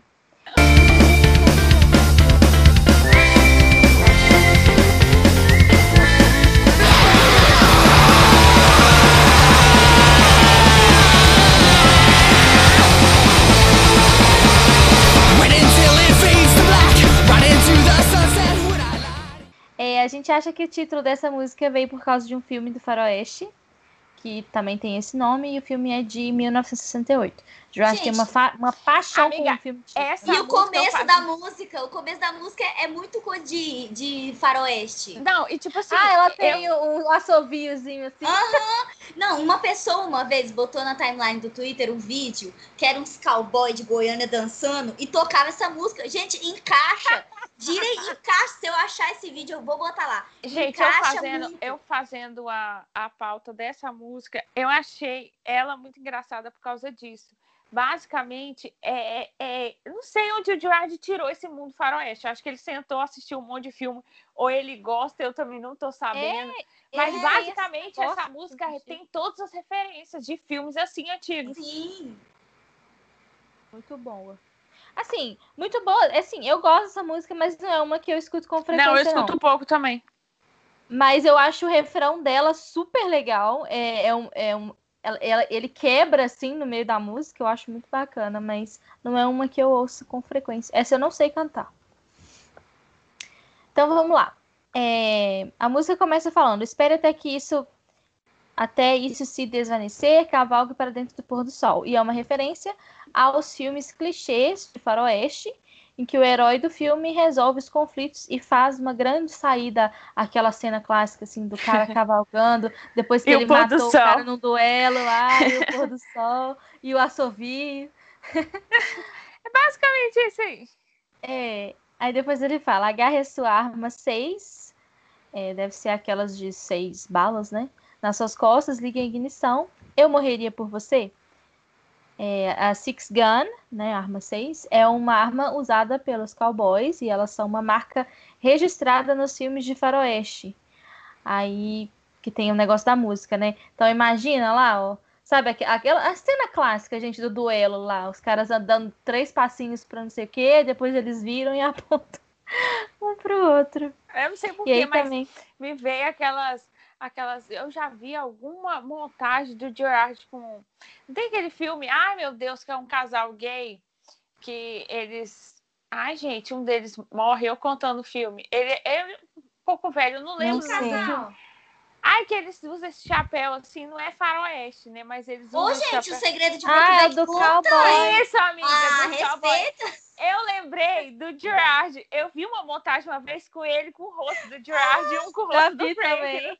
Então, eu lembrei agora a Nath falando desse negócio deles andando um pro lado do outro. Me veio o Gerard vestido daquele jeito na cabeça. Ô, gente, pera, momento fanfic. A tão prometida fanfic de cowboy que tem um ano que eu tô pra escrever e não escrevo. Vai, vai, sair, né? vai ser com base nessa música aqui, Hang and High, e vai ser a foto do, da montagem do Brokeback.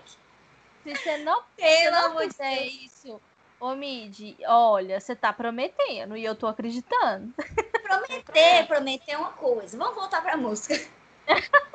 olha isso, Ingrid. Ela tá tentando tirar o Midian. foco. ai, ai. Então tá, e depois fala assim: bem, aqui está a sua resposta em espadas. A frase em espadas é usada para indicar a superabundância de alguma coisa. Aí tá colocando em dúvida se a pessoa, da pessoa que ela tá exagerando e tal. E além disso, as pás são usadas para cavar os buracos onde os corpos são colocados.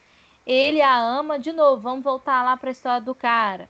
A então, olha só, é aquela coisa que a gente fala que o Gerard vai mudando. Tipo, tava falando de faroeste é. agora, aí do nada entra já Já volta o Demolition Lover lá de novo. e daqui a pouco vai falar de cocaína, de Oscila vício, muito. volta o Demolition Lover. Fica nisso. É, também, né, pô, aqui tem uma referência lá à história do álbum. Depois que tudo é, foi dito, foi feito, escale para fora da caixa de pinho. A caixa de pinho são os caixões, né? Que são usados no faroeste. Alternativamente, isso pode estar se referindo ao ressurgimento dos Demolition Lovers de novo, dos mortos, né? Jogando a trama do álbum. Ele vai voltar à vida depois que ele matar todo mundo é, para poder viver junto com a mulher. Essa música inclui os vocais do Kate Morris, que liderou a banda Black Flag e Circle Jerks. Nossa, gente, que sonho, hein? Porque eles eram muito fãs do Black Flag, né? Principalmente Frank tem até uma tatuagem, né? Gente, essa tatuagem é a tatuagem que rende polêmica, não é? Que é uma é. tatuagem que é relacionada com os negócios lá de política, só que na verdade ele tatuou por causa do Black Flag. Do Black é. Flag. Isso. É, tanto que, que o Gerard disse que. É, o Gerard disse assim, abre aspas, Frank realmente o perseguiu para colocá-lo na música, porque ele é um dos seus ídolos. Eu e fecha aspas. Eu imagino o Frank perseguindo alguém, porque eu preciso do seu vocal na bosta da música. Então é o seguinte, eu vou perseguir ele para ele fazer alguma graça para mim, porque eu sou muito fã dele, ué. Então, Tem, assim. Dá uma entrevista no podcast, Frank. Já é, sabe... isso, é isso, ponto. Já sabemos que temos ele, porque o Frank foi insistente e conseguiu. Ponto pro anão. Essa, essa tatuagem é, ele tem também com os amigos dele. Eu não sei exatamente quem são, mas eu acho que o Ivan tá no meio. Mas mais gente tem essa música, tem. essa tatuagem. O Frank tinha muito isso antes de tatuar em conjunto. Tem, igual nós. É, igual é, nós. Exatamente. ok, próxima música.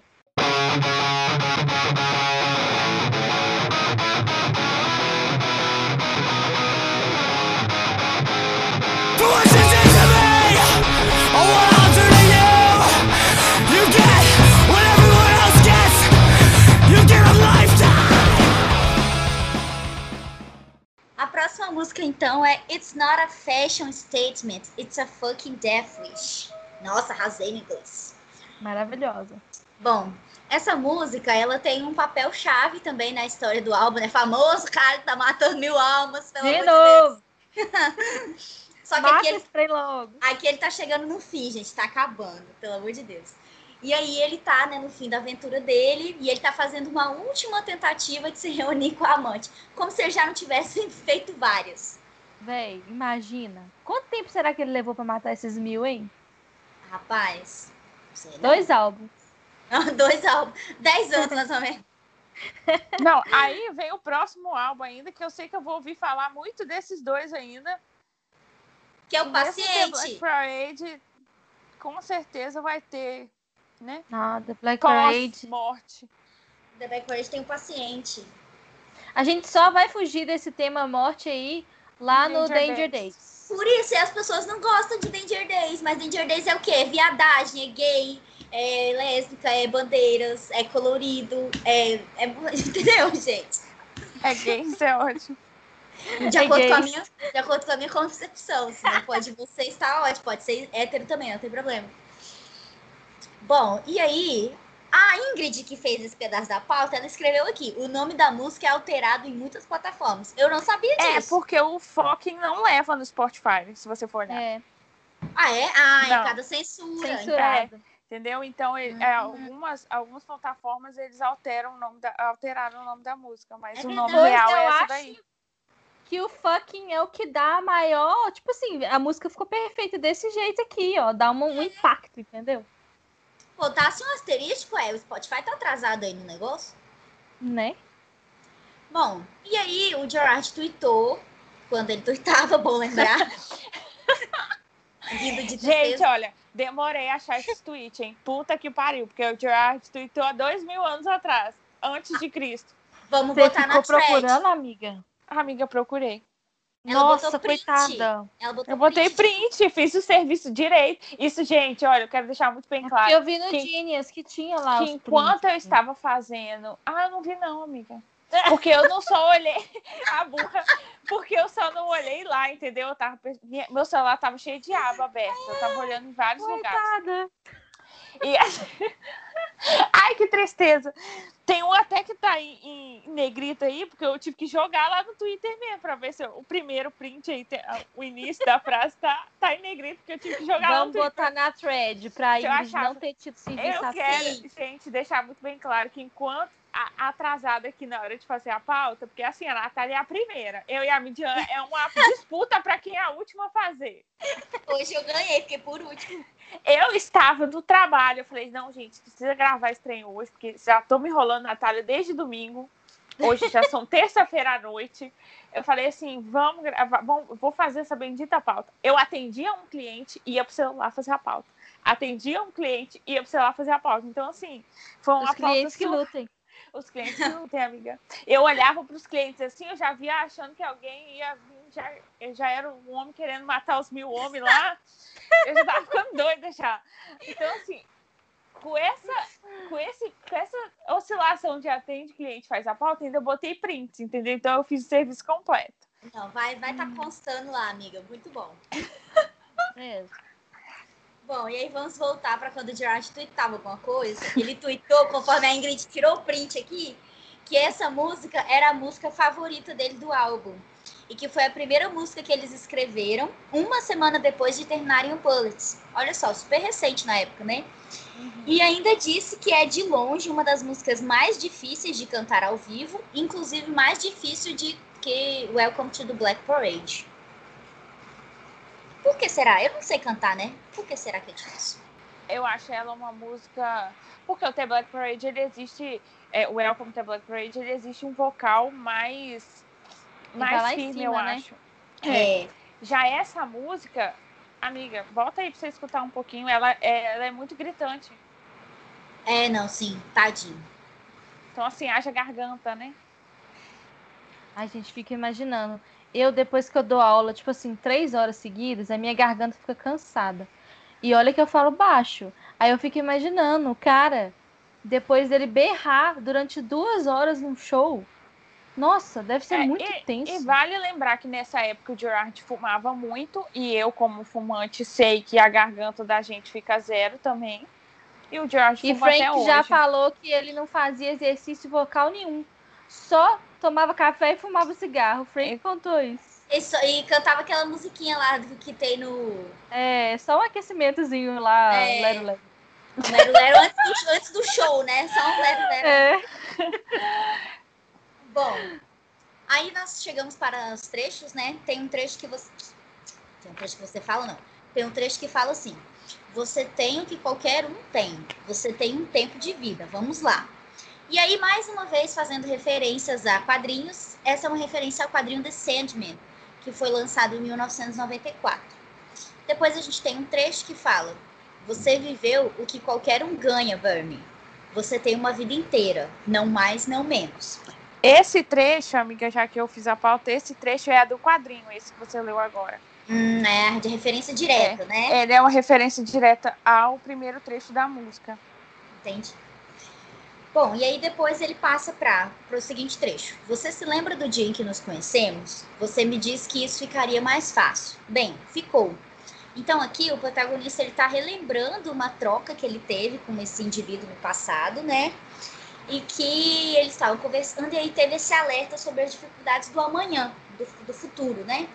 E esse provavelmente é um exemplo do protagonista tendo uma conversa unilateral com a bendita da amante, já que ela tá fora do alcance dele, né? Ele ficou solo na terra.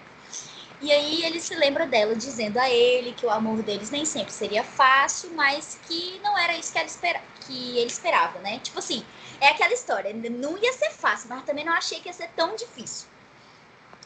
Aí depois ele, pra, ele passa pro trecho. Me prometo que quando eu partir você matará meus inimigos.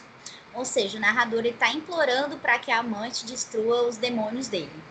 E o último desejo dele é que os erros que os perseguiram até ali, ou seja, os 90, 999 pessoas que ele matou, nunca mais assombrem ela, né? Ele não quer que ela São seja poucos assombrada. Poucos erros, só 999. Aí depois ele passa pro trecho. Só você e eu, seus olhos sem brilho remanescem. Aí, é, nessa parte, pode ser que essa, esse negócio dos olhos sem brilho sejam da menina, né? Com quem ele está tentando se encontrar. Só que ela já passou por tanta coisa, tá tão abatida, que ela não consegue nem chorar, nem tem brilho, né? Ou seja, tá o, o do Borogodó. E aí, essa linha também pode ser uma referência a uma outra música lá do Bullets, que é a This is the Best Day Ever, que o trecho fala: Olhos sem brilho para o paraíso, mas de qualquer jeito eu te ouço. Aí depois tem uma parte que fala assim: hip hip hurra! tem que fazer, né? E esse hurra, ele é uma reprodução, é uma indireta. Na verdade, não é indireta, é uma direta. É uma direta do título do álbum, que é o Three Cheers, né? Three Cheers é esse hurra.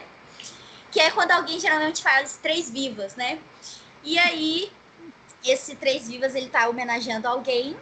Quando a gente fala, né? Geralmente, quando a gente fala é numa festa, num encontro, você tá lá com seus amigos e você faz essa palhaçada aí. Isso é coisa de americano, né? americano. É, a gente já viu em filme assim. E aí você faz essa comemoração e todo mundo fica falando esse hip hip hurra três vezes, que é o Three Cheers. Então, o narrador ele tá dando a honra para ele mesmo de ser aplaudido pela vingança. E aí, mais ali no finalzinho da música tem um trecho: Se viver era a pior parte, então um dia nós ficaremos juntos. E o próprio Gerard afirmou um dia que, embora esse álbum seja uma história de terror, o mais importante para ele era discutir e expressar as lutas pela perda e pela própria vida. E eu acho que é bem uma influência da perda da Helena na vida deles também, né? Uhum. Essa questão de luta e tudo mais. E aí é isso, o personagem ele tá expressando que ele quase desistiu de encontrar essa amada, que ele ainda não conseguiu chegar lá, mas ele ainda tem um fiozinho de esperança de que vai acontecer. E aí é aproximadamente o ponto da música, né, e ali o ponto do álbum todo, em que o protagonista ele cai numa depressão profunda, legítima, que no começo da música ele tá falando de trazê-la de volta, mas aí já no final da música ele já não aguenta, nem ele se aguenta mais. Então ele já tá. nem ele se aguenta. Consciência vai pesando, né? Pô, o cara tá ai, 30 músicas tentando pegar a mulher, não consegue. E aí ele percebe que mesmo se ele salvasse ela, ainda assim eles iam morrer, eles iam pro inferno e de qualquer jeito tava tudo era lascado mesmo. Tinha que ter Então- pensado nisso antes, né, meu É, amor? Antes de Agora- aceitar o contrato, agora isso é hora, depois de É. 10 músicas, 9 músicas, sei lá, nem sei mais. Bom, e aí considerando né, o histórico lá dos Lovers, Demolition Lovers, o narrador ele finalmente reconhece que ele chegou num ponto sem volta, que ele já matou gente demais e agora ele passa a se preocupar com a alma dele. Porque se ele, lá nas outras músicas, ele tava achando que ela tava no céu, só que ele já matou 999 pessoas, aí agora, no 999, ele pensa, putz, vou pro inferno. Nossa, bater na Eu fiz um 999 pacto com o próprio capeta. e putz, vão pro inferno. E ele fica, aí ele passa a torcer pra ela estar no inferno também, porque é só assim que ele vai ver ela. Nossa, véi. Muito egoísta. Próximo.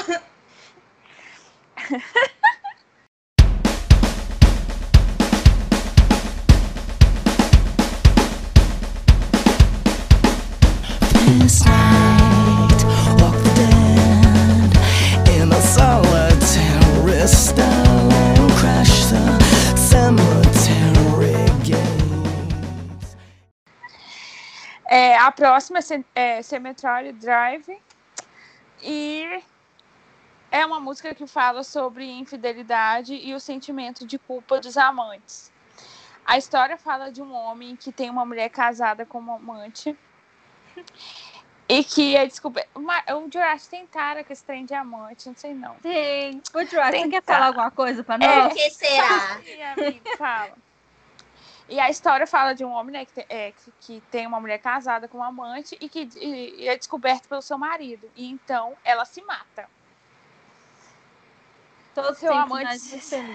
É, se- seu amante se sente culpado pela morte dela e ele imagina como seria a vida com ela em um cemitério onde ela está enterrada. Tipo, muito romântico, né? Uhum. Ela morreu, se matou porque foi descoberta. E ele fica lá no cemitério imaginando como é que seria a vida dos dois. Né? Enfim. Aí tem o trecho muito que feliz. fala. É, a gente fica até sem reação, sabe? Porque é gente... muito pesado, gente. A gente é... fica tentando fazer umas piadinhas aqui para poder é. dar uma quebrada, porque é não é, é que a gente não leva a sério, a gente leva muito. Não, a gente leva não. muito a sério.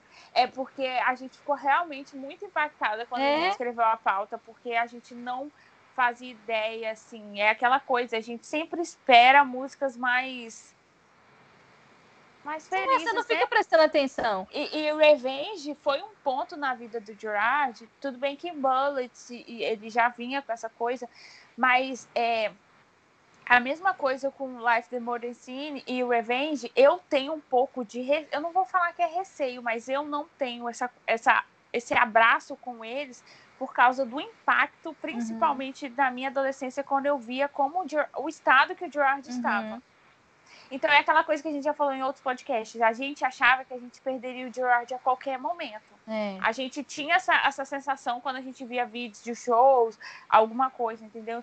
Então o Revenge, Foi tanto o Revenge quanto o documentário, ele mostra muito. É, é, tá muito lá em cima, sabe? Tá muito. tá transbordando essa situação do Gerard. Então é muito pesado. Uhum. Enfim, voltando, é, tem um trecho que fala de volta para casa, para a corrida, cantando músicas que fazem você, você cortar seus pulsos. Não é legal encarar uma, uma arma carregada? O protagonista está se referindo ao método de suicídio e automutilação, sugerindo que a pessoa sobre a qual ele está cantando se matou, como visto no início da música.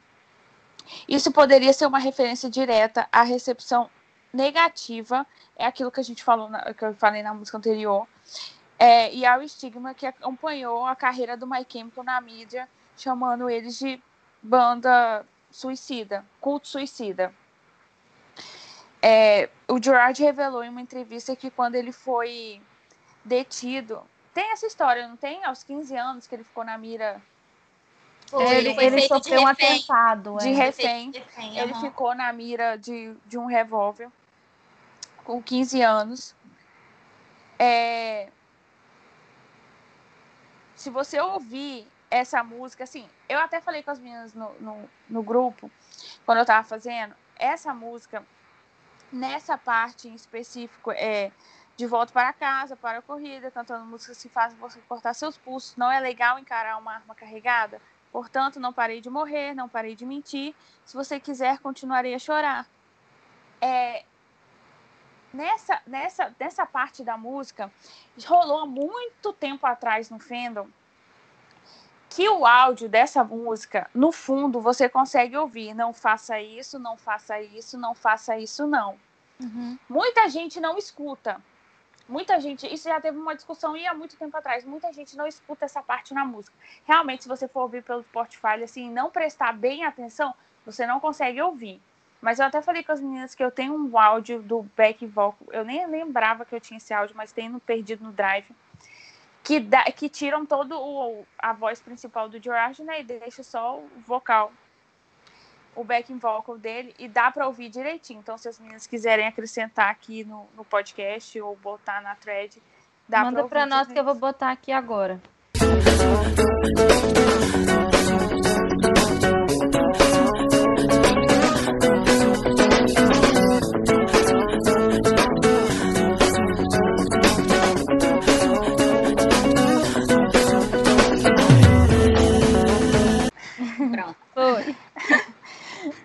É, ele fala isso, não faça isso, não faça isso. Então, tipo, é como se fosse uma referência a quando ele ficou também com a arma apontada para ele quando ele tinha 15 anos. É como se ele falasse internamente para ele, né? Tentando. Vocês entenderam, né? Uhum. Tentando. Eu não tô achando a palavra, mas ele ficava como se pedisse a pessoa que tá com essa arma na mão para não fazer, né? Aquilo. Uhum. Aí vem, chegamos ao famoso Fala, Mid. Fala o quê? Way down? É. Mike caindo, pode botar o Mike caindo aí.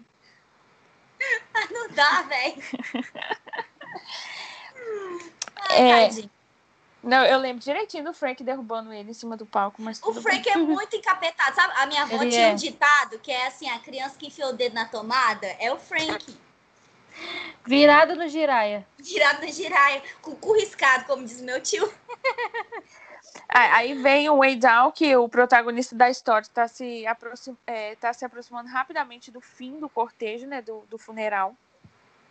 Essa linha pode se referir ao sepultamento do corpo ou apenas um preenchimento usando um, é, para enfatizar o evento da cerimônia. A linha descendo também pode estar se referindo a um indivíduo sendo é, literalmente pesado pela morte da sua amante, né? É como se ele né, indo para o chão mesmo, é, sofrendo com aquilo. E durante um show em 2006, o Gerard gritou: levante-se entre essas linhas que promovem a, a ideia dos dois anteriores, em vez de tipo para o chão, ele gritou: levante-se. É, ele poderia estar conversando com a amante morta, falando como, como protagonista, pois deseja que ela volte de onde ela está enterrada. Ele poderia estar conversando com o protagonista, dizendo para recompor a sua vida. Então, o levante do Gerard dentro no show em 2006 pode ter essas duas ligações, né? Ou ele está conversando com a amante morta, ou ele está dizendo para ele mesmo se recompor. Uhum. Cara, essa música eu também adoro. É, de novo, eu, eu, gente, eu tô achando que eu gosto das músicas mais pesadas do álbum. É isso. É, amiga. Mas essa é uma das que eu mais ouço. Eu acho o refrão dela também muito contagiante. Gosto muito. Mas o que, que tem de errado comigo? Só gosto das mais pesadas. ok. Próxima música e última é I Never Told You What I Do for a Living.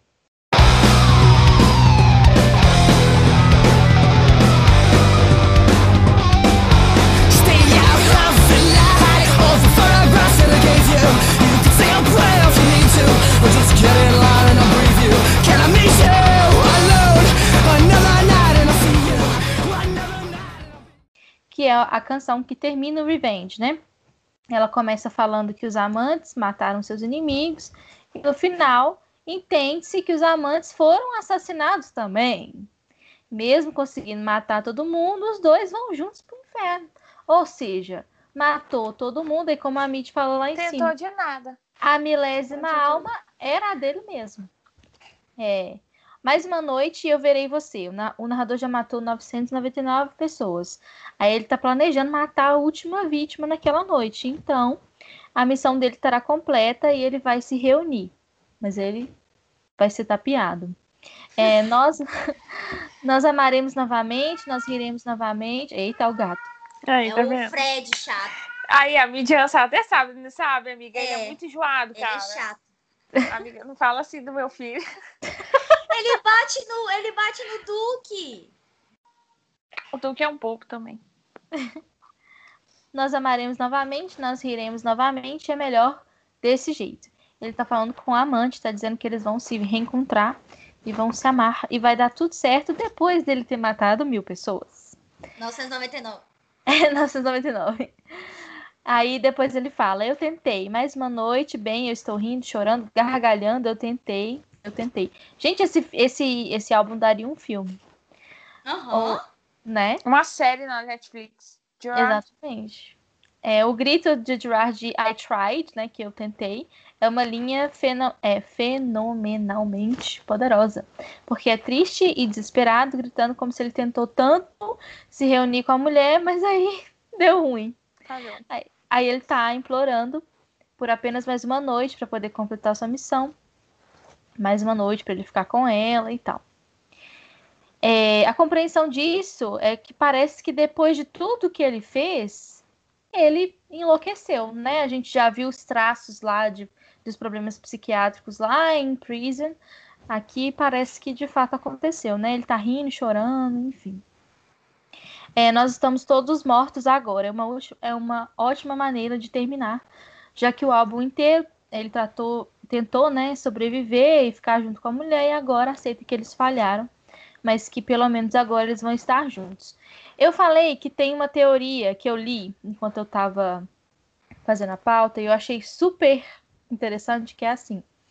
É, aparentemente, né, pelo que a gente se conclui aqui com I Never Told You What I Do For a Living, é que a última alma era dele, que ele morreu, né, e os dois permaneceram mortos. Mas eu li uma teoria que fala o seguinte, que ele morre. E aí, só que ele conseguiu completar a missão, querendo ou não. Aí o diabo faz o quê? Ressuscita a mulher e fala para ela assim: "Então, fulaninha, seu namorado morreu. Eu sei que você gostava muito dele, mas tem um jeito de você se reunir com ele. Ah, faz Mate mil pessoas. Mate mil pessoas e eu volto. E aí viraria o quê? Um loop infinito. E eles estariam presos nesse castigo aí pelo resto.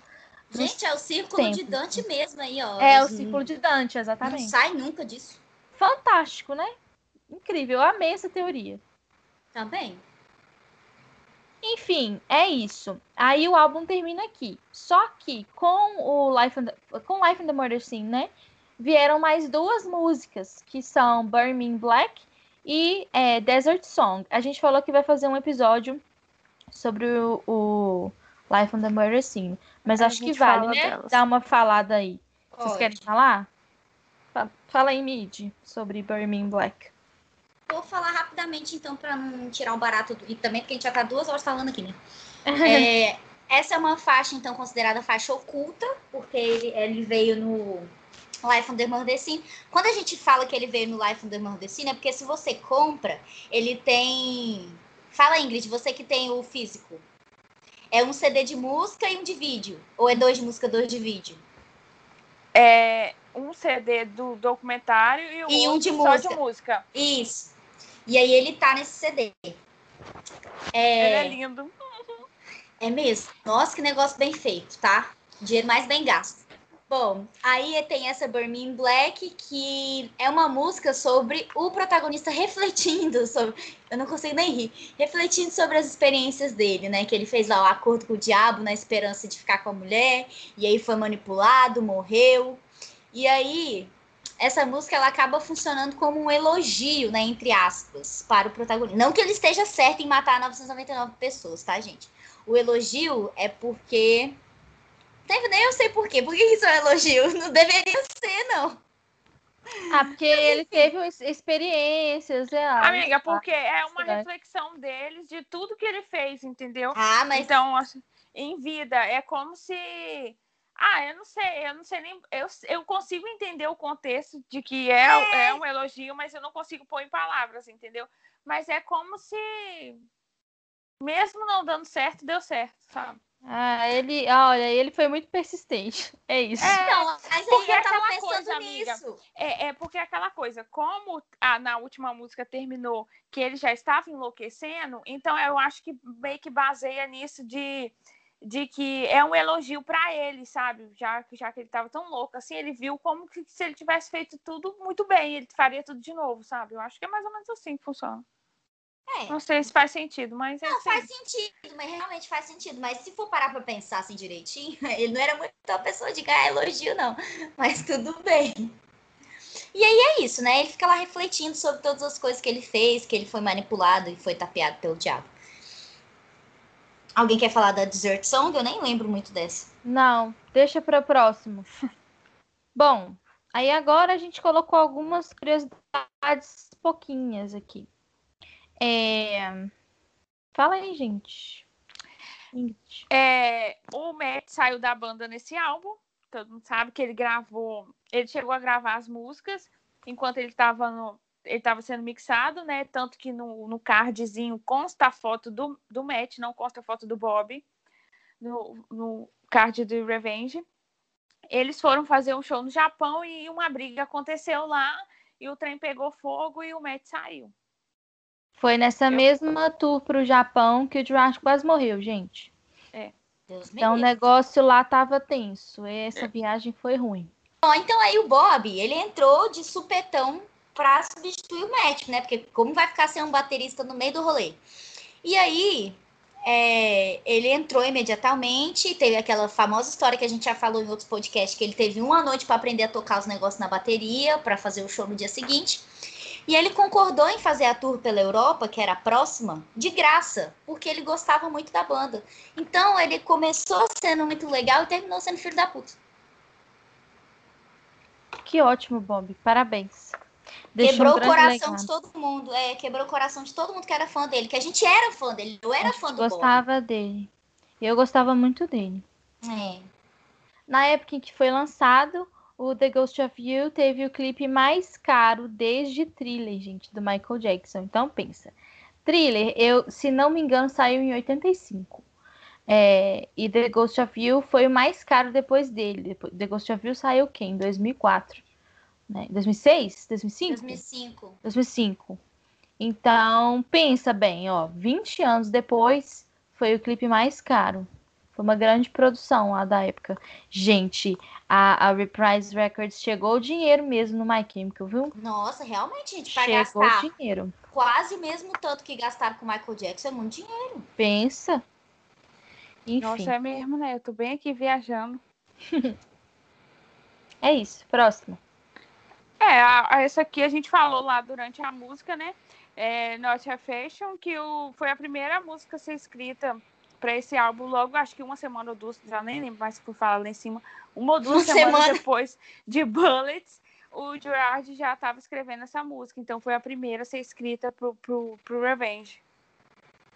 Eu botei aqui o caso da porrada na cara de Gerard, porque eu lembrei depois.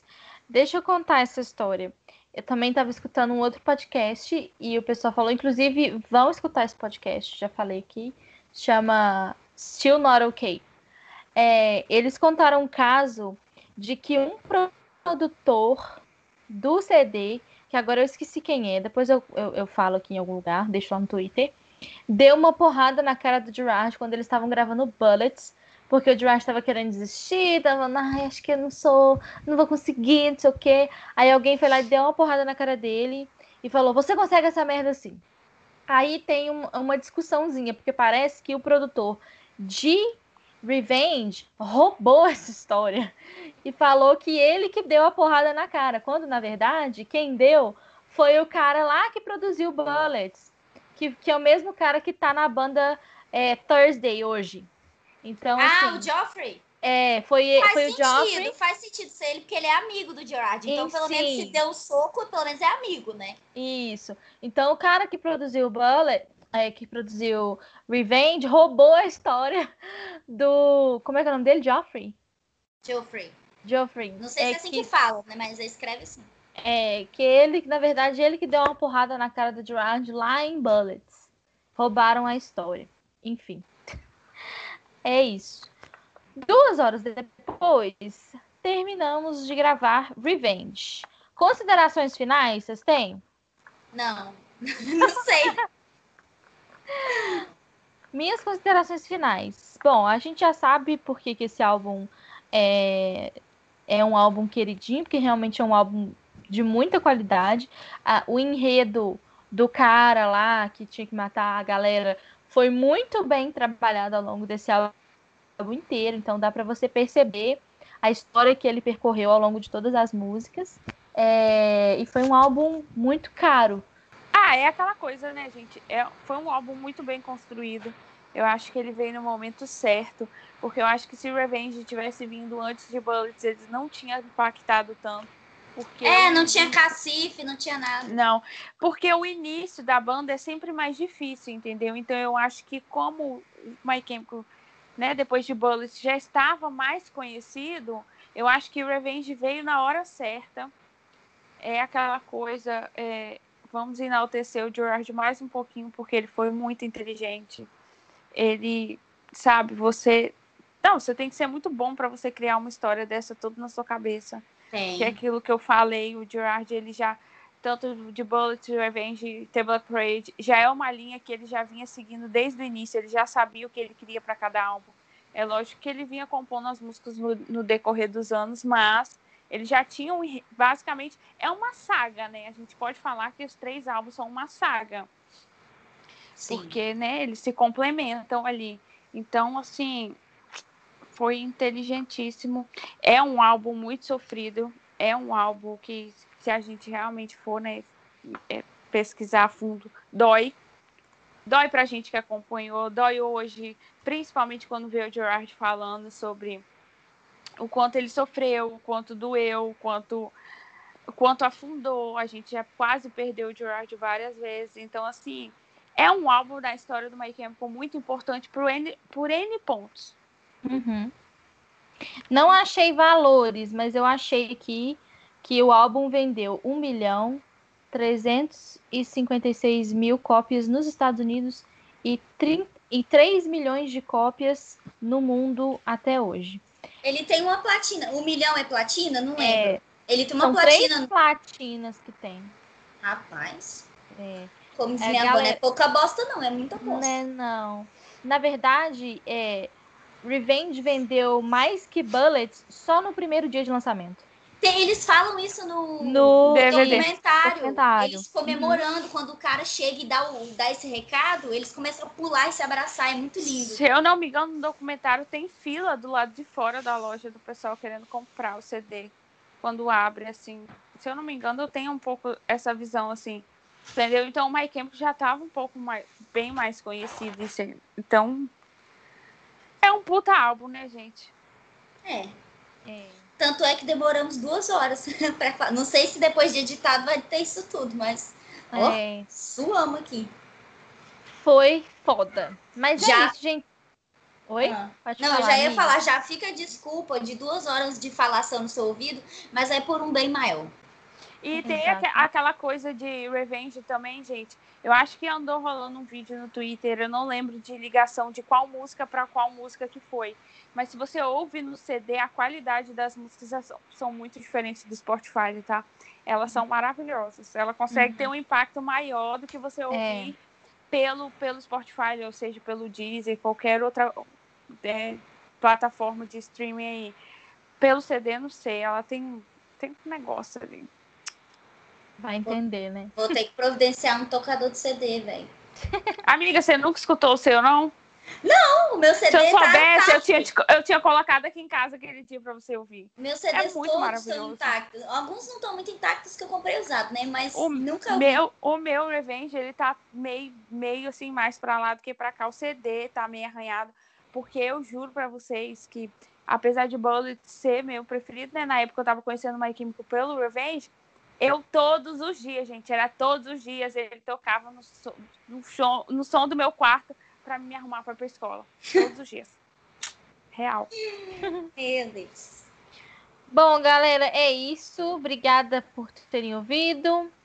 Espero que vocês tenham gostado. Deixa pra gente aí o que que vocês acharam. Conta pra nós aí qual que é a sua música favorita do Revenge. E até o próximo episódio. Ah, não! Segue a gente nas, nas redes. A gente tem que lembrar de falar isso. É isso aí, segue aí. Segue aí no Instagram, arroba manualmcarme, no Twitter, arroba manualmcarme. É... E como sempre, aquela ladainha. Estamos no Se Deezer, inscreva no no YouTube, Spotify. No Spotify, YouTube. segue a gente no Spotify, entendeu? E no Deezer, e sei lá onde que você ouve. Segue a gente também. Aí onde você tiver pra seguir, você segue. É, e deixar muito claro aí para quem quiser mandar sugestão, falei qualquer coisa, ou dúvida, até mesmo que a gente tenha falado aqui, às vezes não ficou muito claro, ou a pessoa quer tirar uma dúvida, pode chamar no direct privado ou do manual, a gente dá um jeito de responder. É.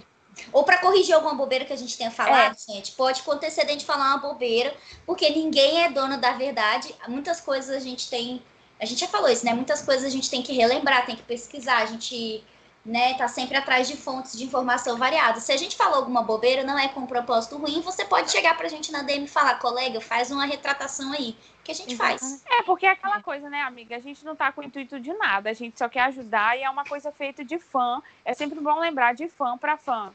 A gente não quer, sabe? Seria Inclusive- muito bom entrevistar alguém dele? Seria, mas não seria falar. ideal. Não seria o ideal. Se Gerard achar ruim aí, Frank achar ruim, achar que a gente falou alguma bobeira, se quiser, pode vir aqui. É, Isso. Frank, eu tô esperando Entendeu? sua Pode patada. vir. Já tô esperando. Agora que eu tô BFF do Mike, acho que eu vou chamar ele pra participar. Chama o Mike, amiga. Chama o Mike. Brincadeira, gente, eu sou humilde, juro. Melhor não. Imagina a gente aqui treinando inglês, gastando inglês pra falar. Sem condição. Eles que lutem para falar português, por que, que a gente tem que falar inglês? Eles que vão participar do nosso podcast. BR, meu filho. Se vira.